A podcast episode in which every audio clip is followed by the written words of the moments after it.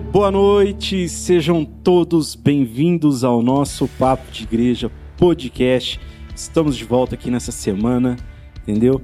E muito obrigado você que está aí do outro lado da telinha aí nos acompanhando. Sejam todos bem-vindos, estejam todos na graça de Deus aí, tá bom, pessoal?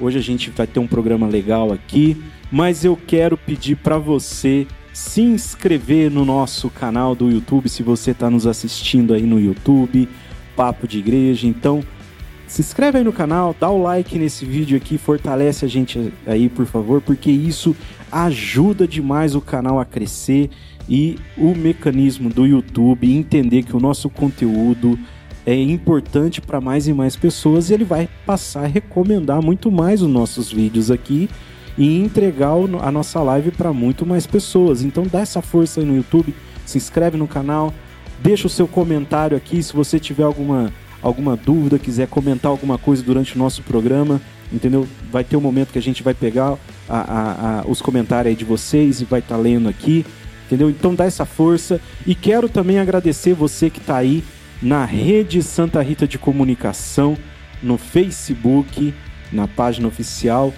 Muito obrigado também quero pedir para você seguir aí o perfil oficial da rede Santa Rita aí, entendeu? É, ajuda a gente a compartilhar essa live, esse papo de igreja. Manda nos grupos aí do Facebook, entendeu? Manda lá no WhatsApp para todo mundo. Dá essa força também aí no Facebook, entendeu? Ajude a gente aí e fique ligadinho aqui na rede Santa Rita que tem muita coisa boa, certo? Quero pedir para você também ir no nosso Instagram Papo de Igreja Podcast. Vai lá seguir a gente no Instagram, porque é lá que a gente posta a nossa agenda, o convidado que a gente vai estar trazendo aqui hoje, o assunto que a gente vai estar falando. Muito legal, né? E lá também eu vou começar a postar agora. Vocês viram que eu postei uma caixinha de pergunta, então eu vou começar a postar também essa caixinha de pergunta. Quero que vocês interajam conosco lá também, entendeu? E mais uma coisinha para finalizar aqui: se você gosta de ouvir o podcast em formato de áudio, fique sabendo que nós também estamos disponíveis aí no Spotify, no Deezer, no Google Podcast, tá bom? Para você ouvir os áudios do Papo de Igreja aqui, tá bom? Pessoal, isso daí então, sejam todos bem-vindos aí. Muito legal, conto com a participação de vocês. Então comente, compartilhe e ajude a gente aí. A gente agradece demais aí vocês, tá bom? Muito obrigado. E hoje eu tô recebendo aqui o meu amigo, meu parceiro, amigo de fé e camarada, o Marco Antônio, o irmão Marco, entendeu? Que já é pô, é sócio aqui do Papo de Igreja já, né, Marco? Boa noite, Marco. Boa noite, Jandim. Boa noite a todos que estão nos acompanhando aí pelo canal do Papo de Igreja Podcast, pela rede Santa Rita de Comunicação. Já é sócio, né? A gente fala que toda é. vez que vai testar um formato novo é o Marco que vem, toda vez que a gente vai fazer alguma coisa nova, a gente está aí, mas como o Jandim disse, amigos né, de caminhada, Sim. compadres, né? O Jandim e a Vanessa são padrinhos também da minha filha, de uma das minhas filhas. Então, essa parceria já há tantos anos vivenciando, trabalhando em prol da evangelização. E tudo isso que o Jandim falou de você curtir, de você comentar, de você participar desse canal é importante porque vai levar a palavra de Deus a mais pessoas. Vai fazer com que os papos que são tão ricos aqui, papos de igreja, cheguem às mais pessoas. Então a gente conta com vocês aí. Se inscreva no canal, comente, compartilha, interaja com a gente. Isso aí, Marco. Muito obrigado. E o Marcão, vocês podem ter certeza que eu chamo mesmo, viu, Marco? É, a gente chama, vai fazer uma, uma agenda mensal. É, é não, eu, eu agradeço. Seria muito bom, vixe, eu agradeço, entendeu? E hoje, pessoal, é, eu chamei o Marco aqui para a gente conversar um tema da nossa igreja e a gente conversando, então, é, é, é em off, né, durante a semana, a gente é, escolheu falar sobre as obras sociais da nossa igreja. Né? Um assunto que o Marco está extremamente envolvido, né? É, tanto com os trabalhos da comunidade, como também na sua formação acadêmica, né? Isso, isso, isso. É. Então, tipo assim, a, eu acho que é, a gente vai passar algumas coisas aqui para vocês que é muito legal saber. E, e para me preparar para esse programa, eu também dei uma pesquisadinha na internet e eu tava vendo lá que, tipo assim, que hoje é, a igreja nossa ela tá presente em, em vários, todos os continentes do mundo, né, do globo. E, e a gente tem hospitais, orfanatos, asilo, escola e muita coisa que a igreja está inserida, né? E, e, então, tipo assim, é certo a gente dizer que hoje no mundo a Igreja Católica é a maior instituição de caridade? Com certeza, com certeza. A gente, como o Jandim disse, né? A, muitas pessoas não sabem, né? Mas eu sou formado em serviço social, né? Tenho pós-graduação em projetos e gestão social. E dentro da igreja, a, a, a, comunidade missionária Divina Misericórdia, ela já traz na sua regra de vida, né, que somos igreja e sem a igreja nada nós queremos ser. Ou seja, a nossa comunidade, a comunidade a qual eu sou consagrado, a qual eu participo já vai para 15 anos, né, ela é Igreja Católica Apostólica Romana. Isso não se discute. Tanto que o nosso próprio CNPJ não traz lá uma, uma ONG, nós não somos uma organização de sociedade civil comum, uma organização sem fins lucrativos, é, como a gente vê as associações, que não desmerecendo, mas com, todo, com todos os créditos, né, com todos os méritos. Mas a nossa comunidade não é. O nosso CNPJ principal é atividade de organização religiosa. Né? Organização religiosa ligada à Igreja Católica. Por isso que nós temos também o Estatuto Canônico. Né? E com a graça de Deus nós somos reconhecidos tanto com o Estatuto Civil quanto com o Estatuto Canônico pelo decreto aqui da nossa arquidiocese, já reconhecido oficialmente. É importante trazer esse assunto né, de obras sociais da igreja, porque hoje a gente vê tantas coisas, o pessoal é, vem, sei lá, criando tanto obstáculo, né? As pessoas, a gente escuta tanto por aí, ah, mas a igreja não tem que ficar preocupado com isso. Isso é preocupação do Estado. A igreja não tem que se preocupar, no nosso caso, que é a população em situação de rua, que é o nosso principal trabalho, né? Não tem que se preocupar em acolher. Isso é uma obrigação do Estado. Concordo plenamente que é obrigação do Estado, tá? Mas nós, enquanto cristãos, né, nós não podemos ficar de braço cruzado, né? Falando da população em situação de rua, mas como o Jardim trouxe, né, também de hospitais, de orfanatos, de leprosários, de lugar que entrega medicação e tantas outras coisas da educação. Sim. Né? Hoje Sim. se calcula que mais de 60 milhões de pessoas é, no Brasil é educado por meio da Igreja Católica. Uhum. Né? É, no Brasil não, desculpa, no mundo. Então é muita coisa. Então a, a Igreja Católica é sim, isso a gente pode atestar com toda certeza, a maior instituição caritativa do mundo. Sim. Tá? Presente no mundo inteiro. Presente no mundo inteiro, independente de Estado, é, independente de, de culto religioso daquele país, né, independente do que se põe. Infelizmente, a gente vem acompanhando, né? Em alguns uhum. lugares, a gente viu a semana passada aí as Irmãs da Caridade de Santa Teresa de Calcutá sendo expulsas da, da Nicarágua, né? Não sei se caso vocês nos acompanharam, quem quem está aí nos acompanhando no podcast pode pesquisar aí. Elas foram a congregação Irmãs da Caridade de Santa Teresa de Calcutá uhum. foi expulsa, como tantas outras congregações, tantas outras ordens religiosas e mesmo associações que não são religiosas é, o governo da Nicarágua expulsou, né? Então elas foram acompanhadas a pé, né, por meio da polícia federal daquele país até a fronteira, sendo expulsas, né? Então, mesmo sendo perseguidos, mesmo sendo é, coagidos muitas vezes a fazer, a não fazer o bem que Cristo nos pede, Uhum. Né, como ele deixa lá na, na, no Evangelho de São Mateus, capítulo 25, né? Todas as vezes que fizesses a um dos meus pequeninos, é a mim que fizestes. E é com esse intuito que a gente vem falar das obras sociais da igreja hoje aqui. A igreja se faz presente, lançando-se nos maiores desafios, estando onde muitos não querem estar, trazendo o lema da nossa comunidade, né? Queremos uhum. aqueles que ninguém quer. Esse é o lema da, lema da comunidade Divina Misericórdia. Aqueles que ninguém quer, que não encontra briga em lugar nenhum, na comunidade, e a comunidade sendo igreja, na igreja encontrará conforto, na igreja encontrará sempre os braços abertos para recebê-lo.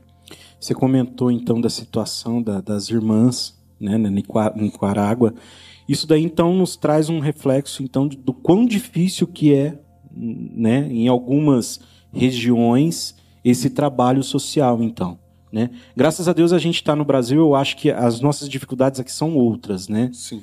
É, mas pelo mundo afora ainda há muito a ser trabalhado nisso, né? Pela humanidade toda, né? E é, gente, mas mesmo no Brasil, a gente, como você disse, né, dificuldade, As dificuldades são outras, lugares, né? né? Mas no Brasil, o que eu posso citar de dificuldade é quando nós estamos ligados né, às instituições religiosas, às instituições sociais, melhor dizendo, está ligado a alguma religião, muitas vezes a gente tem um olhar desconfiado por parte do Estado, uhum. né? por parte da sociedade. É, nós vivemos né, um, um, um cenário é, eu sempre venho, eu falo que não vou falar de política, mas não tem como a gente fugir. Não né? tem como fugir. Mas tá, a, gente tá junto, vive, né? é, a gente vive um cenário político muito extremado aqui no Brasil hoje. Sim, sim. Né? A gente viu, infelizmente, ontem o desastre lá no Paraná. Ah, esse final né? de semana, né? É, onde um não respeita a opinião mais do outro. Então, uhum. quando nós, enquanto igreja católica, se propõe a fazer um serviço, tem aqueles que aplaudem, falando de, da questão política. Mas tem aqueles que também vêm fiscalizar, para ver se a gente não vai estar tá doutrinando, para ver se a gente não vai estar tá ali impondo a nossa, a nossa fé. Né? Eu me recordo agora você comentando dessa questão de notícias, de mundo, de jornal.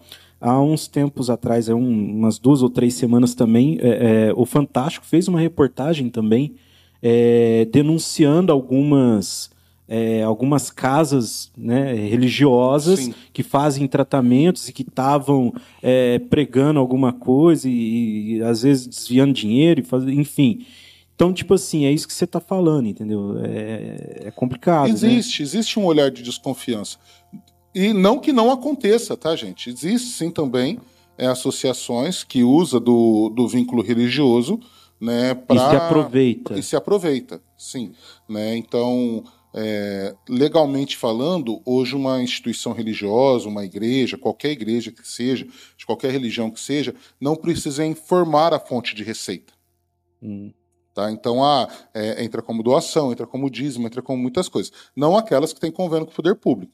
O Jandim sabe, a, a Vanessa, a esposa do Jandim, o Jandim também é diretor da nossa instituição, né, lá no, uhum. no Estatuto Civil, Dinheiro público não, dinheiro público tem que ser transparente, a nossa instituição mantém Sim. lá né, publicado no site. Inclusive o site da comunidade tem o portal de transparência. Isso, né? tem todo é. o valor que entra, todo o valor que sai, tudo com nota fiscal. Para quem quiser carimbado. acessar e Isso, para quem quiser, fica ver. à vontade lá. É. cmisericordia.com.br você rola do lado, vai estar lá transparência, vai ter acesso a toda a documentação. Né? Uhum. Né? Então, quando é público, sim. Né? Mas quando não é público, né, a nossa comunidade mantém os balanços, mantém as informações, mas eu não vou, que nem acontece na nossa comunidade, como acontece em tantas outras, né? Receber uma doação e o doador pedir anonimato.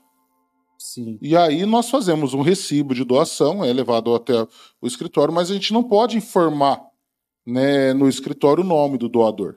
Né? Uhum. Então essas coisas, então diante dessas situações muitos acabam se Aí é onde que alguns aproveitadores isso leva a questão é, financeira. Seria a laranja podre né, no meio isso, do, do que é, saco, que né? é a minoria, a né? minoria. Em especial a gente vê essas questões de forçar, né, doutrina, muito em questões de comunidades terapêuticas, né, clínicas, né, para uhum. pessoas com dependência química.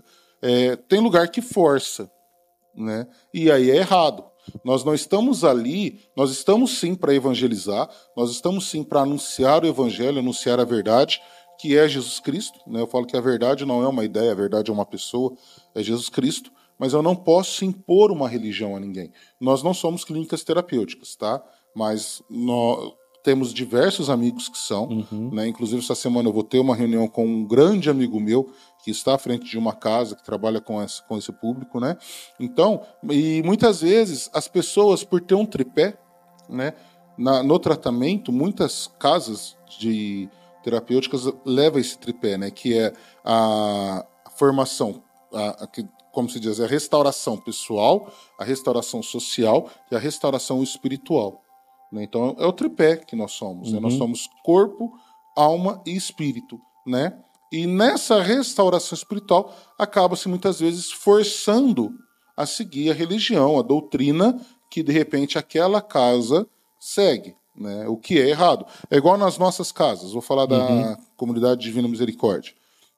Né? Nas casas que nós temos uma condução que não seja junto ao Estado, igual em Ribeirão Preto, nós temos as parcerias com o Estado, que é onde eu coordeno. Né? Uhum. Então, é, todas as nossas casas têm nome de santo. E eu fui questionado, viu, Janderson, lá em Ribeirão. É. Ah, mas o Estado é laico, por que colocar nome de santo? Porque o Estado é laico, mas a instituição que executa o serviço é religiosa. Está no CNPJ. E aí nós temos um decreto, um acordo, né, é, um acordo internacional entre o Brasil e Santa Sé, que nos garante isso que nos garante o pé de igualdade e nos resguarda, né, resguarda a, a, as entidades ligadas à Igreja Católica, pelo menos, resguarda a manter a sua origem, porque não adianta a gente discutir, a Igreja Católica ela é um Estado, uhum. né, o Vaticano é um Estado, é o menor país do mundo, então existe esse acordo entre o Brasil e a Santa Sé, o Vaticano, né, que nos garante esse direito. Então, em Ribeirão, nós temos a Casa Santa Dulce dos Pobres, a Casa São Damião de Molokai, São, São Bento José Labre e Santa Faustina. Então todas as nossas casas levam o nome. Tem lá, a imagem e, do santo. E eles encanaram. Por... Não, vieram questionar, né? Porque a gente sabe que existem alguns movimentos, né? É, que querem até tirar os sinais religiosos, né? Da, ah, dos espaços públicos. Uhum. É, até o irmão Francisco uma vez brincou que tem alguns espaços públicos que tinha que tirar mesmo o crucifixo, porque, coitado, Jesus deve ficar envergonhado de estar ali presente. Tá até né? sofrendo. Está sofrendo mais ainda. mas independente da situação, né? Mas assim, as pessoas vêm e questionam. Então, nessas casas de Ribeirão, onde, a gente tem o, onde nós estamos presente, com parcerias com o poder público, é óbvio que nós não vamos ter aquela atividade oracional que nós temos nas nossas casas de missão, uhum. que, da qual a gente segue o, de forma sozinhos, vamos dizer assim, né? Então lá eu não vou ter um momento de vigília, não vou ter oração do terço, ah, mas como que vocês evangelizam? Nós evangelizamos pelo exemplo e pela dedicação que nós temos ah, então trabalho. em Ribeirão isso eu não sabia. Lá não tem a, o costume igual aqui em Batatais, reza o terço da misericórdia às três não, horas. Não, não temos. A gente não pode ter nada assim ligado, porque aí já identifica um culto. Ah, né? tá. Já, já identifica uma, uma religião específica. Então, dentro das nossas casas, nós não temos. Mas não significa que nós não temos a presença do, do padre, dos padres, Sim. o padre Germano, né? Está sempre presente, uhum. do nosso arcebispo. é, igual Dom Moacir, essa semana a gente teve a nossa festa julina, né? Não foi junina, né? Não deu tempo. A gente fez a festa junina na semana passada, na quinta-feira. Então Dom Moacir foi, o pessoal da prefeitura estava e Dom Moacir é fantástico, né? É o nosso pastor, é. eu não tenho que falar. E quando foi pedida a bênção para ele, para iniciarmos os comes, né? Então ele fez uma oração, a oração do Pai Nosso, que é a oração universal. universal né? Então não tem porquê, é, ah, vamos rezar Ave Maria, vamos fazer um, rezar um terço. Não que seja errado, mas numa casa onde nós temos pessoas de todas as igrejas, de todas as religiões, a gente fala que é um carinho, é um cuidado. Uhum. E nós estamos ali, a gente precisa parar de olhar aquilo que nos divide, né? E olhar aquilo que nos une. E o que nos une é maior que tudo, que é Deus, né? Então, hoje, é, a gente já está fugindo até do assunto. É. Hoje, Não, mas tudo bem, vivendo, é assim mesmo. Vivendo nesse, nesse país, nesse momento extremado que nós estamos, a gente encontra tudo isso. Então a gente encontra aquelas pessoas que falam assim: ah, mas se vocês não podem rezar, então não deveria estar fazendo serviço. Ah, se vocês estão lá fazendo serviço, então vocês não podem rezar. Mas esse Né? negócio de extremismo que você está falando, eu tenho certeza que se alguém, eu acredito que alguém possa estar nos ouvindo aqui no podcast, e a gente afirmando aqui que a Igreja Católica é a maior instituição de caridade do mundo, vai ter gente que vai se revoltar contra a gente. Sim, que vai falar que não é. E é, É. os dados estão aí, gente. A Igreja Católica no Brasil, junto com o Banco do Brasil, é a única instituição que está presente em todos os municípios do Brasil. Sim. tá? Em todo município do Brasil tem a Igreja Católica. Ah, todo município do Brasil tem uma paróquia? Não estou dizendo isso. Mas a partir do momento que nós temos um batizado, um católico, é uma igreja. é uma igreja, exatamente. Né? E mesmo falando em paróquias, né, por mais que de repente a gente tem nossos irmãos, né, o, o, o padre Barcelos, Rodrigo Barcelos, lá no Amazonas, Amazonas. ajudando as comunidades ribeirinhas, né, que é de difícil che- chegar, nós temos a igreja presente. E a igreja não está presente somente rezando. A igreja Sim. ela está presente também fazendo caridade. Né? A igreja está presente também ouvindo. Uma, uma pessoa que senta capaz de ouvir o outro, das suas dores, das suas fragilidades, é, de ouvir um desabafo do outro, de dar aquilo que não volta, de dar aquilo que é mais precioso, que é o tempo, É, é, já é caridade. Mas um, um exemplo que eu vejo de caridade da igreja, por exemplo, a gente tocou no Padre Barcelos aí, e a nossa arquidiocese aqui ter essa paróquia lá em Manaus, Exato. já é uma obra de caridade da nossa arquidiocese, Com de certeza. mandar um padre para lá para fazer esse trabalho que não é fácil, De jeito nenhum. né?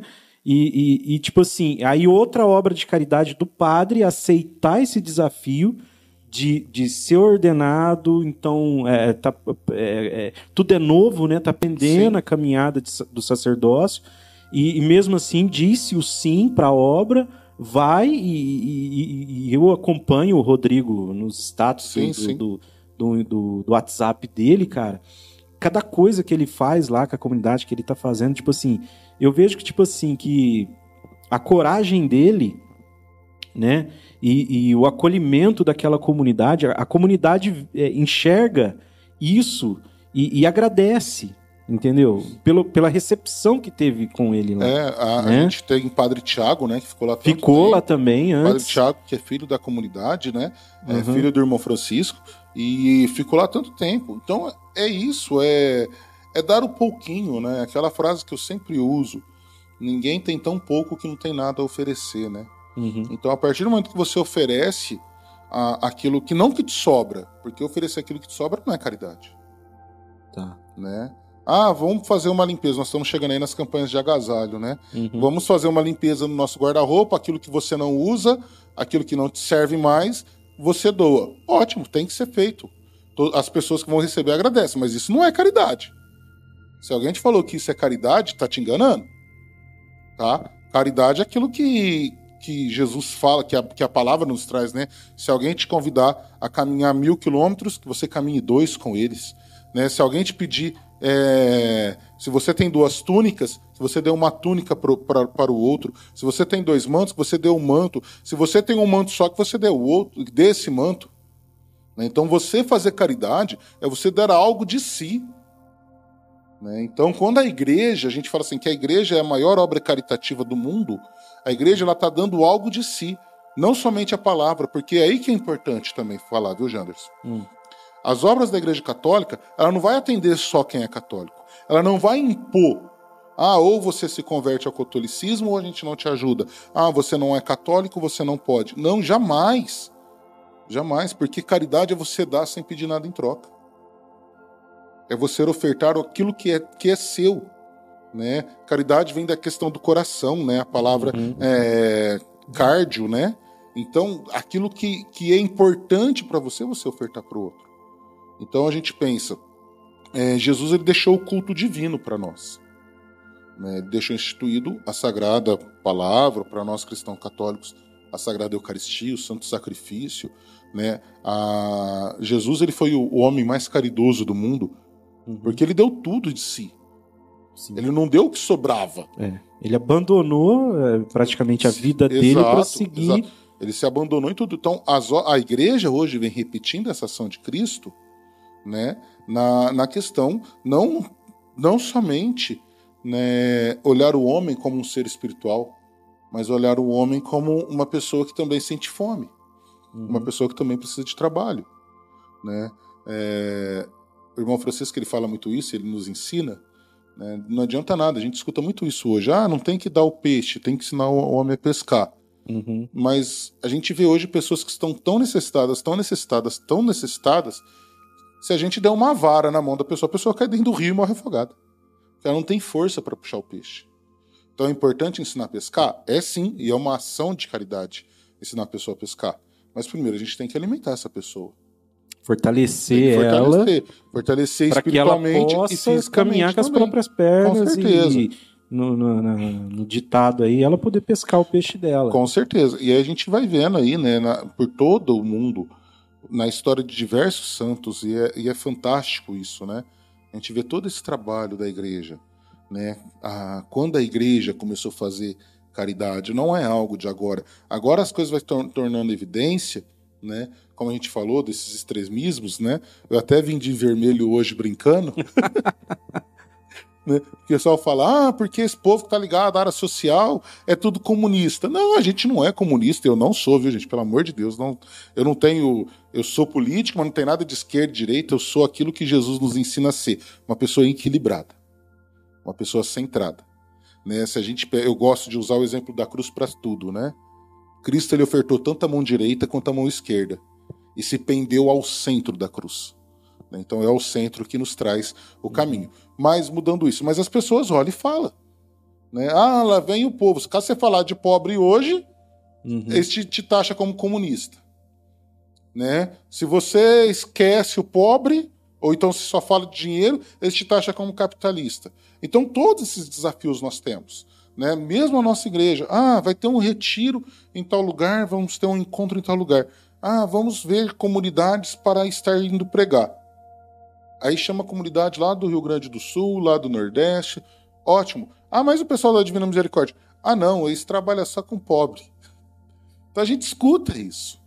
A gente escuta essas coisas e nos entristece muito porque é, São Lourenço, né, dia 10 agora, 10 de agosto é dia de São Lourenço, né, um, já deixo aqui meu abraço a todos os diáconos. São Lourenço, ele fala, né, lá no, no século IV, é, século IV, século V, não me lembro certo, ele era o tesoureiro do Papa, e quando eles matam o Papa e sequestram São Lourenço, o, os bárbaros, né, e pede para que São Lourenço entregue o tesouro da igreja, São Lourenço vai no cofre da igreja, é lógico que não tinha tanto, tanta riqueza como tem hoje, né, a gente está falando do começo da igreja, e ele pega todos os bens da igreja e distribui uhum. para os pobres, e leva os pobres diante dos invasores e fala: Eis aqui o tesouro da igreja.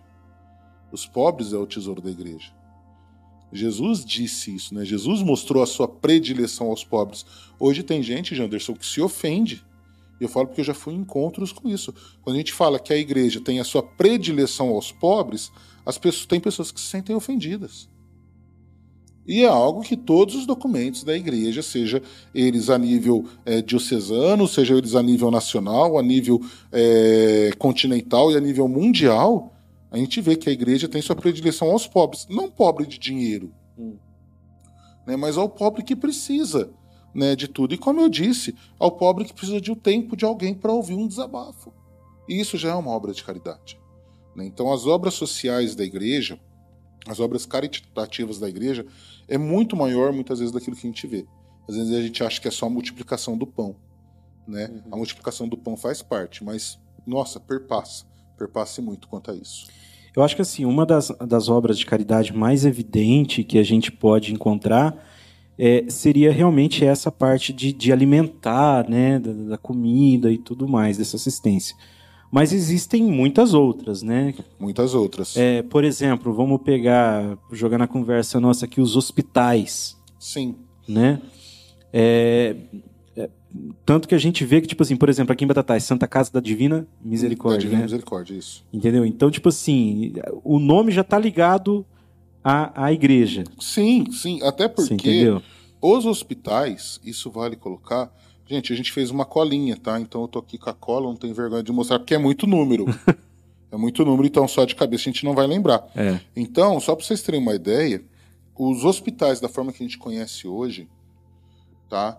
O primeiro hospital que existiu, uma nessa estrutura de ter médico, ter enfermeiros, pessoas que cuidam tudo, foi uma, uma cristã católica chamada Fabiola, né, que instituiu o primeiro hospital lá no século V. Mas antes disso, a gente vai ter alguns outros modelos com outros santos, tá até aqui, ó, até copiei, ó. Então nós vamos ter é, São Cipriano, São Cartago, lá no século IV, quando estava tendo as pestes lá em Efrem, né? E eles instituíram casas para acolher aquelas pessoas que estavam contaminadas. Santo uhum. Agostinho, no começo do século V, São João Crisóstomo, né? São Bento, né, também tantos outros que depois São Bento, né, transformando o, os mosteiros em lugar para acolher essas pessoas. Porque até a queda de Roma, e isso é, a gente tem que ressaltar, que isso tudo acontece, essa estrutura hospitalar, acontece após a queda de Roma, por volta do século IV, hum. né, final do século... É, é, começo do século IV, né? 300 e pouco, 380, 415, alguma coisa assim. Então, quando Roma cai, que se desestrutura aquele poder estatal, né? E muitas pessoas acabam, imagina, né? Nós estamos falando de 1500 anos atrás, mais do Sim. que isso, né? Então, a estrutura das pessoas doentes precisava de quem cuidasse, né? E aí começou a igre... os cristãos católicos, as igrejas católicas, começou a criar espaços, né, uhum. onde acolhessem é, pessoas enfermas e tivesse ali pessoas é, de certa forma especializadas, porque até então não existia questão de universidade, não existia essas questões, que também o sistema universitário, cabe aqui dizer, foi uma invenção da Igreja Católica também, assim como o método científico é uma invenção da Igreja Católica, é, é um desenvolvimento, não é invenção, né, é um desenvolvimento da Igreja Católica. Os hospitais também são. A Santa Casa também são. E só um detalhe, até 1950, vamos ressaltar aqui, 1950 no Brasil não existia o SUS. É. Não existia o Sistema Único de Saúde. Uhum. Né? Então, quem era responsável pela grande maioria, quando eu falo grande maioria, estou falando mais de 80% do atendimento à saúde, era a Igreja Católica por meio das Santas Casas. Né? Por meio das Santas Casas que fazia esse atendimento. Eu estou falando de coisa de 70 anos atrás. Né, nosso, quem tem aí os seus avós, né, infelizmente eu já não tenho mais nenhum dos meus avós, mas nossos avós passou por isso. Não tinha isso de, ah, ficou doente, vai lá para o hospital. Não, não tinha. Precisava de atendimento médico, precisava de atendimento hospitalar, era feito por meio das Santas Casas, que era mantido pela Igreja Católica. E ainda hoje, muitas são. Tá? Cabe colocar que no Brasil, 25% do sistema de saúde é mantido pela Igreja Católica, por meio de suas Santas Casas. Nós aqui em Batatais nós temos a Santa Casa de Misericórdia, né? Ela é mantida pelo SUS, ela não tem mais esse vínculo direto com, com a Igreja, igreja, Católica, né? Só tem a, a, questão histórica, estrutural, né? Nós temos a capela lá Sim. que, desculpa aí quem quem está tentando fazer que aquilo lá seja um salão de palestra, fazer que aquilo lá seja uma capela ecumênica, não é, aquilo lá é uma capela é mesmo, né? católica. Né? Aconteceu isso, tá? Tá, tá acontecendo. acontecendo é. Tá acontecendo. Né? Então a gente precisa respeitar a história também. Uhum. A gente precisa respeitar a história, precisa respeitar tudo aquilo que foi investido. Entra lá na Capela de Santa Casa, você vai ver lá tudo, tudo as freirinhas, né, fazendo atendimento, né? Então, a igreja ainda hoje se mantém. Né? Então, 25% é muita coisa. A gente falar que um a cada quatro pessoas que está hospitalizada hoje no Brasil só está sendo atendido por meio da Igreja Católica. Então é muito grande esse número. Né? De cada 100 pessoas, 40, é, desculpa, 25 está sendo atendido, está tá sendo assistido por meio da igreja. Falando de pessoas hospitalizadas. Uhum. Isso é um número muito alto. Né? Gente, e só um detalhe, deixa eu fazer um parênteses aqui. Eu não estou aqui para defender a ação da Igreja Católica, não. Tá? É lógico que a Igreja Católica vai ter esse número grande. Porque a Igreja Católica, dentro da religião cristã, é a igreja mais antiga que nós temos. Né? Nós vamos ter depois aí os luteranos, o, os calvinistas com a reforma né, de São Lutero, que aí vai ter 500 anos. Então, vamos dizer assim, é, é a Igreja Católica é 1.500 anos mais antigas do que as, as igrejas protestantes. Agora, que também vem desenvolvendo um trabalho social muito grande e que é importante, uhum. né, principalmente em clínicas de recuperação. Né? A gente vê o trabalho lá na Cracolândia né, das igrejas protestantes, fantástico. Né? Mas é importante a gente pontuar isso, esse atendimento à pessoa na sua dor física. Né? Então os hospitais têm feito dessa forma. E é, é entender isso, né? que esse esquema de hospital foi desenvolvido pela igreja. Né? Foi a, a, a igreja que foi, foi os fiéis da igreja, por meio de seus santos, que foi entendendo, foi aperfeiçoando, foi melhorando. Né? A gente tem aqui no Brasil o maior hospital da Bahia, né? O maior hospital. Da, da, da Irmã Dulce? Isso, Santa Dulce dos Pobres. Uhum. Começou num galinheiro, cara. Sim. Entendeu? Ela começou a atender os enfermos num galinheiro. Hoje é o maior hospital da, da Bahia, que por, vem, por sinal está passando muita dificuldade. Quem puder doar, né? Quem puder ajudar com as obras de Santa Dulce, não estou falando com a Casa Santa Dulce dos Pobres, de Ribeirão, quem quiser ajudar também, a gente agradece. Mas estou falando das obras de Santa Dulce, vale a pena porque também está passando muita dificuldade. Né? Então, a, a igreja ela surge. E, e você imagina uh, esse trabalho que a, que a, Santa Dulce desenvolveu na Bahia se, se, se não tivesse acontecido? Não. Né? A gente tem diversos exemplos, né? Santa Dulce, Santa Teresa de Calcutá. Teresa, isso, a Teresa de Calcutá também, né? É, né? Que, que pega, são chamados de Deus e a pessoa se lança.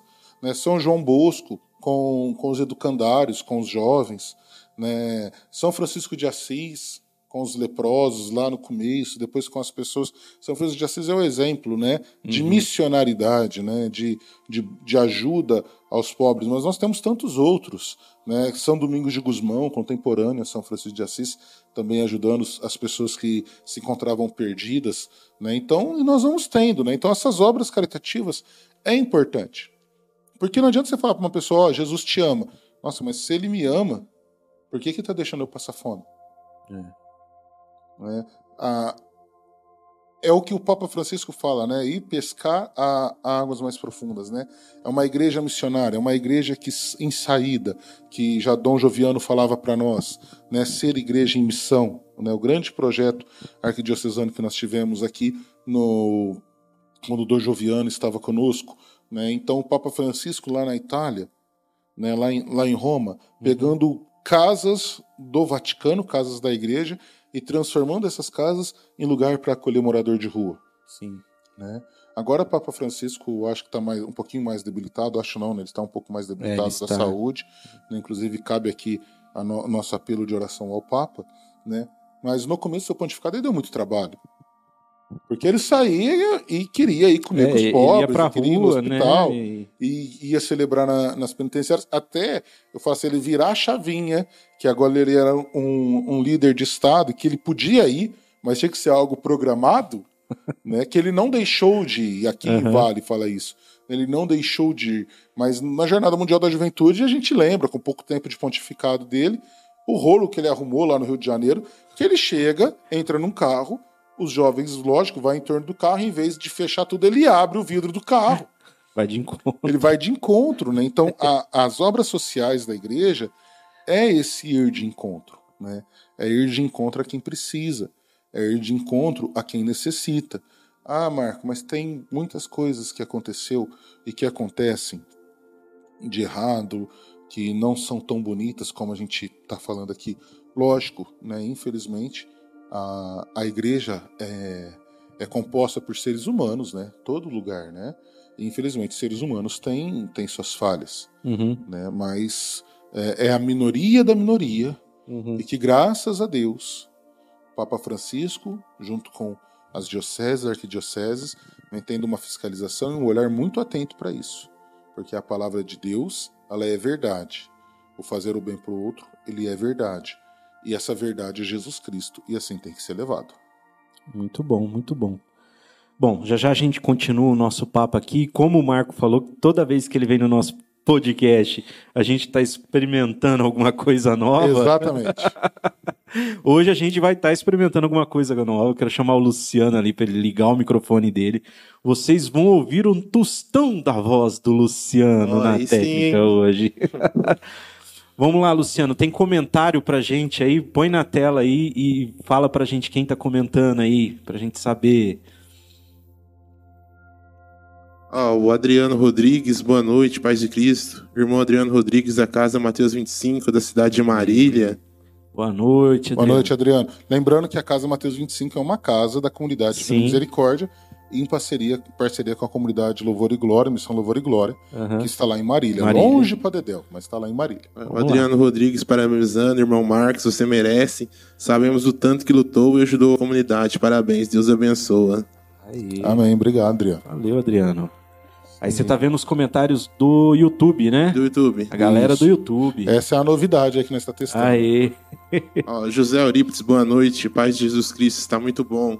Aí, meu pai. Benção, pai. Aí, ó, tá Obrigado. vendo? Paulo Henrique Fernandes de Oliveira, boa noite, meus irmãos. Irmão Paulo. Paulo. E Polar. Meu outro compadre. Valeu, Paulo. A Tereza Alves, boa noite, Deus abençoe. A da Tereza noite, Alves, Tereza. se eu não estou enganado, se, eu acho que seja. Será que é a irmã Tereza? Eu acho que é a irmã Tereza. Depois fala se é a irmã Tereza, porque Alves é, um sobrenome comum. É do. do, do Irmã Tereza, do esposa capitão, do né? irmão Francisco. Isso. Isso. Ó, a Eva Andrade, parabéns, Marcos. Orgulho do seu trabalho. Obrigado, obrigado. Valeu. Vanessa Betarello, boa noite. Ai. Oi, Inês, essa daí é minha esposa. É. Pela... Ainda bem que você está assistindo. Paulo Henrique Fernandes de Oliveira mandou um joinha aí pra gente. É, o Paulo aí, ó. Coordenador da nossa casa de Serrana. Ele tá lá em Serrana? Tá lá em Serrana. Isso, em Serrana, E- que tem um trabalho fantástico e difícil, que é trabalhar com pessoas com deficiência, né? Aham. Com deficiência. Ah, é, a comunidade agora recente, né? A com- a comunidade É, tá com vai uma fa- casa vai agora. fazer um ano, é né? a mais nova da, da comunidade? Serrana, mas não, não, não é porque a gente abriu uma agora em São Carlos também. ah, tem mais uma. Mas, assim, da nossa região aqui, é, é, ela é mais nova do que Ribeirão Preto. Tá. É, e tem as três de Ribeirão que faz um mês e meio, né? Uhum. A São Bento, a São Damião e a Santa Faustina, ela é recente, né? Santa então, então mais agora já. recentemente pipocou as casas na deu, deu uma comunidade. a Vânia dos Santos, abençoada noite. Minha sogra, Valeu, Obrigado, Vânia. sogra. Obrigado. Neuza Garcia Duarte da Silva, boa noite, Deus os abençoe. Aê, minha mãe. Aí Benção, tá- mãe. a família tá em A peso. família aqui. assiste, né? Pelo Pelo menos a família. assiste, é, ué. A gente tem certeza que vai estar acompanhando. Exatamente, é o testemunho tem que começar dentro de casa, né? Aí continuando a família, a Vanessa Pedro Messias, boa Aí, ó. noite. Meu amorzinho agora. Boa noite. Maria Fernanda, boa noite, meu povo. A irmã Maria Fernanda. A irmã Maria verdade. Fernanda, é, ela direto tá aqui com a gente aí nos comentários. Valeu, Maria Fernanda, também. obrigado. Ó, William Craco, boa noite, irmãos. A paz de Jesus e o amor de Maria. Grande abraço. Aí o Aê, Craco, lá William. da comunidade Ode, Ode de. Franca. É. Meu irmão de leite. Teu irmão de leite, É, meu verdade. irmão de leite. É. Aí, William, um abraço pra você aí. É Isso aí, E- ó. É, novidade. Acabou? Pode, pode Facebook mandar teu acabou? comentário que vai aparecer ali. Se você tiver uma foto bonita, vai aparecer Isso, também. aparece a foto aí, tá vendo? Essa é a novidade do nosso papo de igreja aqui, ó.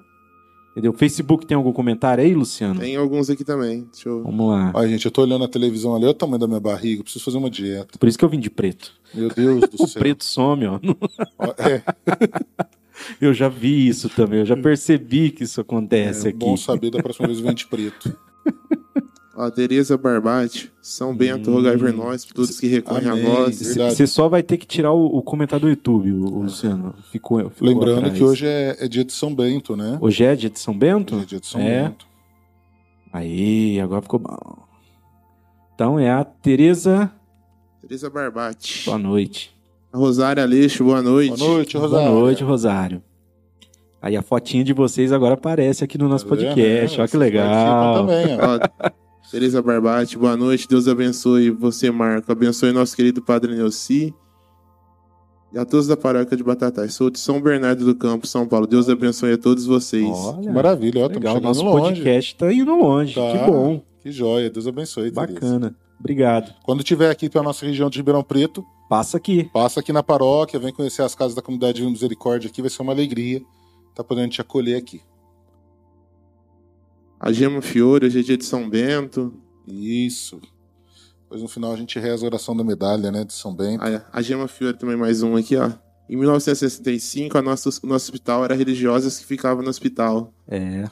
É muito bacana. Quem tiver a oportunidade aqui em Batatais, de ir lá na, Na na capela Santa Casa, na capela, tem as fotos. tem né? as fotos, isso, tem as fotos da, da fundação. Né? A gente sempre vê um homem de branco, que eu imagino e, que seja o médico, uhum. e um monte de fileira. Eu não sei e, qual é a congregação. Mas... E, eu acredito que deve ter até gente em Batatais que não conheça aquela capela. Ah, imagino que sim. Entendeu? E é uma capela tão bonita, né? É muito bonito, muito aconchegante. Até, é. às vezes, por agora está tendo mais atividades, né? A gente está tendo bastante missas ali, né? O Padre Pedro celebrando com o pessoal da renovação. É, se eu não estou enganado, o pessoal da renovação que estiver aí podendo nos, nos, falar, mas eu acho que na primeira segunda-feira de cada mês tem um abastecimento geral dos grupos uhum. de oração, também capela do, da juventude, né? Então, uma vez por mês também tem um encontro com os grupos de jovens de Batatais lá no domingo de manhã. É bem bacana, vale a legal. pena. Mas a, a Mas, Gema Fiora aqui mandou uma pergunta aqui também. Oh, legal, Você, Gema. Marco, trabalha em casa de recuperação de dependentes químicos? Não, a, a comunidade Divina Misericórdia, ela não trabalha com. É, nós trabalhamos com dependentes químicos, tá? É óbvio, porque a pessoa que está em situação de rua, muitos delas, é, se não a. Não vou falar na sua totalidade, mas eu jogo uns 95% pela experiência que a gente tem, acaba fazendo uso do álcool da droga, né? Então, é, e que, como que nós fazemos? Aquelas pessoas que querem o tratamento, nós encaminhamos, né? A gente procura a vaga em comunidades terapêuticas, em clínicas. Em algumas cidades maiores, como Ribeirão Preto e São Carlos, a gente tem os CAPs AD, uhum. né? CAPs é o CAPS é um local onde tem o atendimento psicossocial, né? E o AD é dedicado a pessoas com problemas com álcool e drogas, e aí vai fazer um tratamento ambulatorial, tá? Nós não temos esse trabalho na comunidade específico a gente faz trabalho em conjunto com outras comunidades, com outros grupos, né, procurando apoiar, procurando estar junto, procurando, né, com, mesmo esses que estão nas nossas casas, uhum. a gente tem toda a orientação, né, a gente senta para conversar, eu como assistente social, é, outros irmãos missionários também na obra, as nossas psicólogos, psicólogas, senta, orienta, procura acompanhar, procura auxiliá-los nesse processo de recuperação. Graças a Deus já conseguimos, né? é, com a graça de Deus e somente pela graça de Deus e o, a boa vontade, o esforço da pessoa também do que está enferma com essa com esse problema, conseguimos junto caminhar né, e calcar passos importantes para a recuperação da pessoa dependente química. Mas a comunidade missionária Divina Misericórdia, né, que é a obra que eu trabalho hoje, ela não está inserida no contexto de tratamento para dependentes químicos, tá? Nós auxiliamos, nós ajudamos e temos muitas pessoas que procuram a comunidade e querem ficar na comunidade ao invés de ir para uma clínica, tá? E a comunidade ela é uma comunidade que acolhe, tá? o nosso trabalho é acolher a pessoa, independente da condição e da situação. Marco, vocês acolhem só pessoas que estão em situação de rua? É, em algumas casas, principalmente casas que nós temos convênio com o poder público, sim, né? Porque tem todo um, um, um contrato né, a ser seguido. Mas aqui em Batatais, é, em São Carlos, com o irmão Júnior, em Marília, né, nós já acolhemos, né, aqui em Batatais, nós já acolhemos pessoas que nos procuram, às vezes por estar passando por um momento difícil, que quer fazer algum trabalho, acaba ficando alguns dias na casa, né, que quer estar tá partilhando, quer estar tá fazendo uma experiência vocacional e acaba ficando nas casas. Mas o nosso trabalho essencial é a acolhida. A nossa regra de vida fala que nós somos o Cristo que acolhe, que acolhe a pessoa que vem buscar. E ao mesmo tempo, nós somos as pessoas que acolhem o Cristo que está chegando. Né? Então, a nossa comunidade, até a casa que o irmão Paulo é, coordena lá em Serrana, leva esse nome, aproveitando o evangelho de ontem, né, o evangelho desse domingo, parábola do bom samaritano. Né? Nós somos esse bom samaritano, ou pelo menos queremos ser, né? que seria ousadia da minha parte falar que nós somos. Nós queremos ser esse bom samaritano que acolhe, a pessoa, que cuida das suas feridas, né, que leva é, em sua montaria, que leva para morar consigo, e aí, cuidando dessas feridas, cada ferida vai precisar de um cuidado. Então, tem aquela ferida que precisa de um cuidado físico, tem aquela ferida que precisa do cuidado espiritual, tem aquela ferida que precisa do cuidado é, psicológico, psiquiátrico, tem aquela ferida que precisa de uma comunidade terapêutica, tem aquela ferida que precisa de um tratamento num CAPS. E aí nós vamos, junto com a pessoa, é, identificando essas feridas e propondo um caminho de restauração, né? de restauração, de recuperação, seja na dependência química ou não. né? Às vezes na dependência social. Na, nessa realidade que a gente vivencia, é, e eu ouso dizer aqui, não dizendo que estou certo, mas a gente, na, com as pessoas em situação de rua, nós temos dois tipos de usuário né, de álcool e drogas.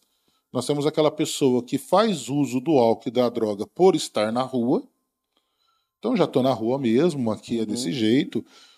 Todo mundo usa, vou usar, não tenho o que comer, né? Então muitas vezes isso aqui cabe também falar.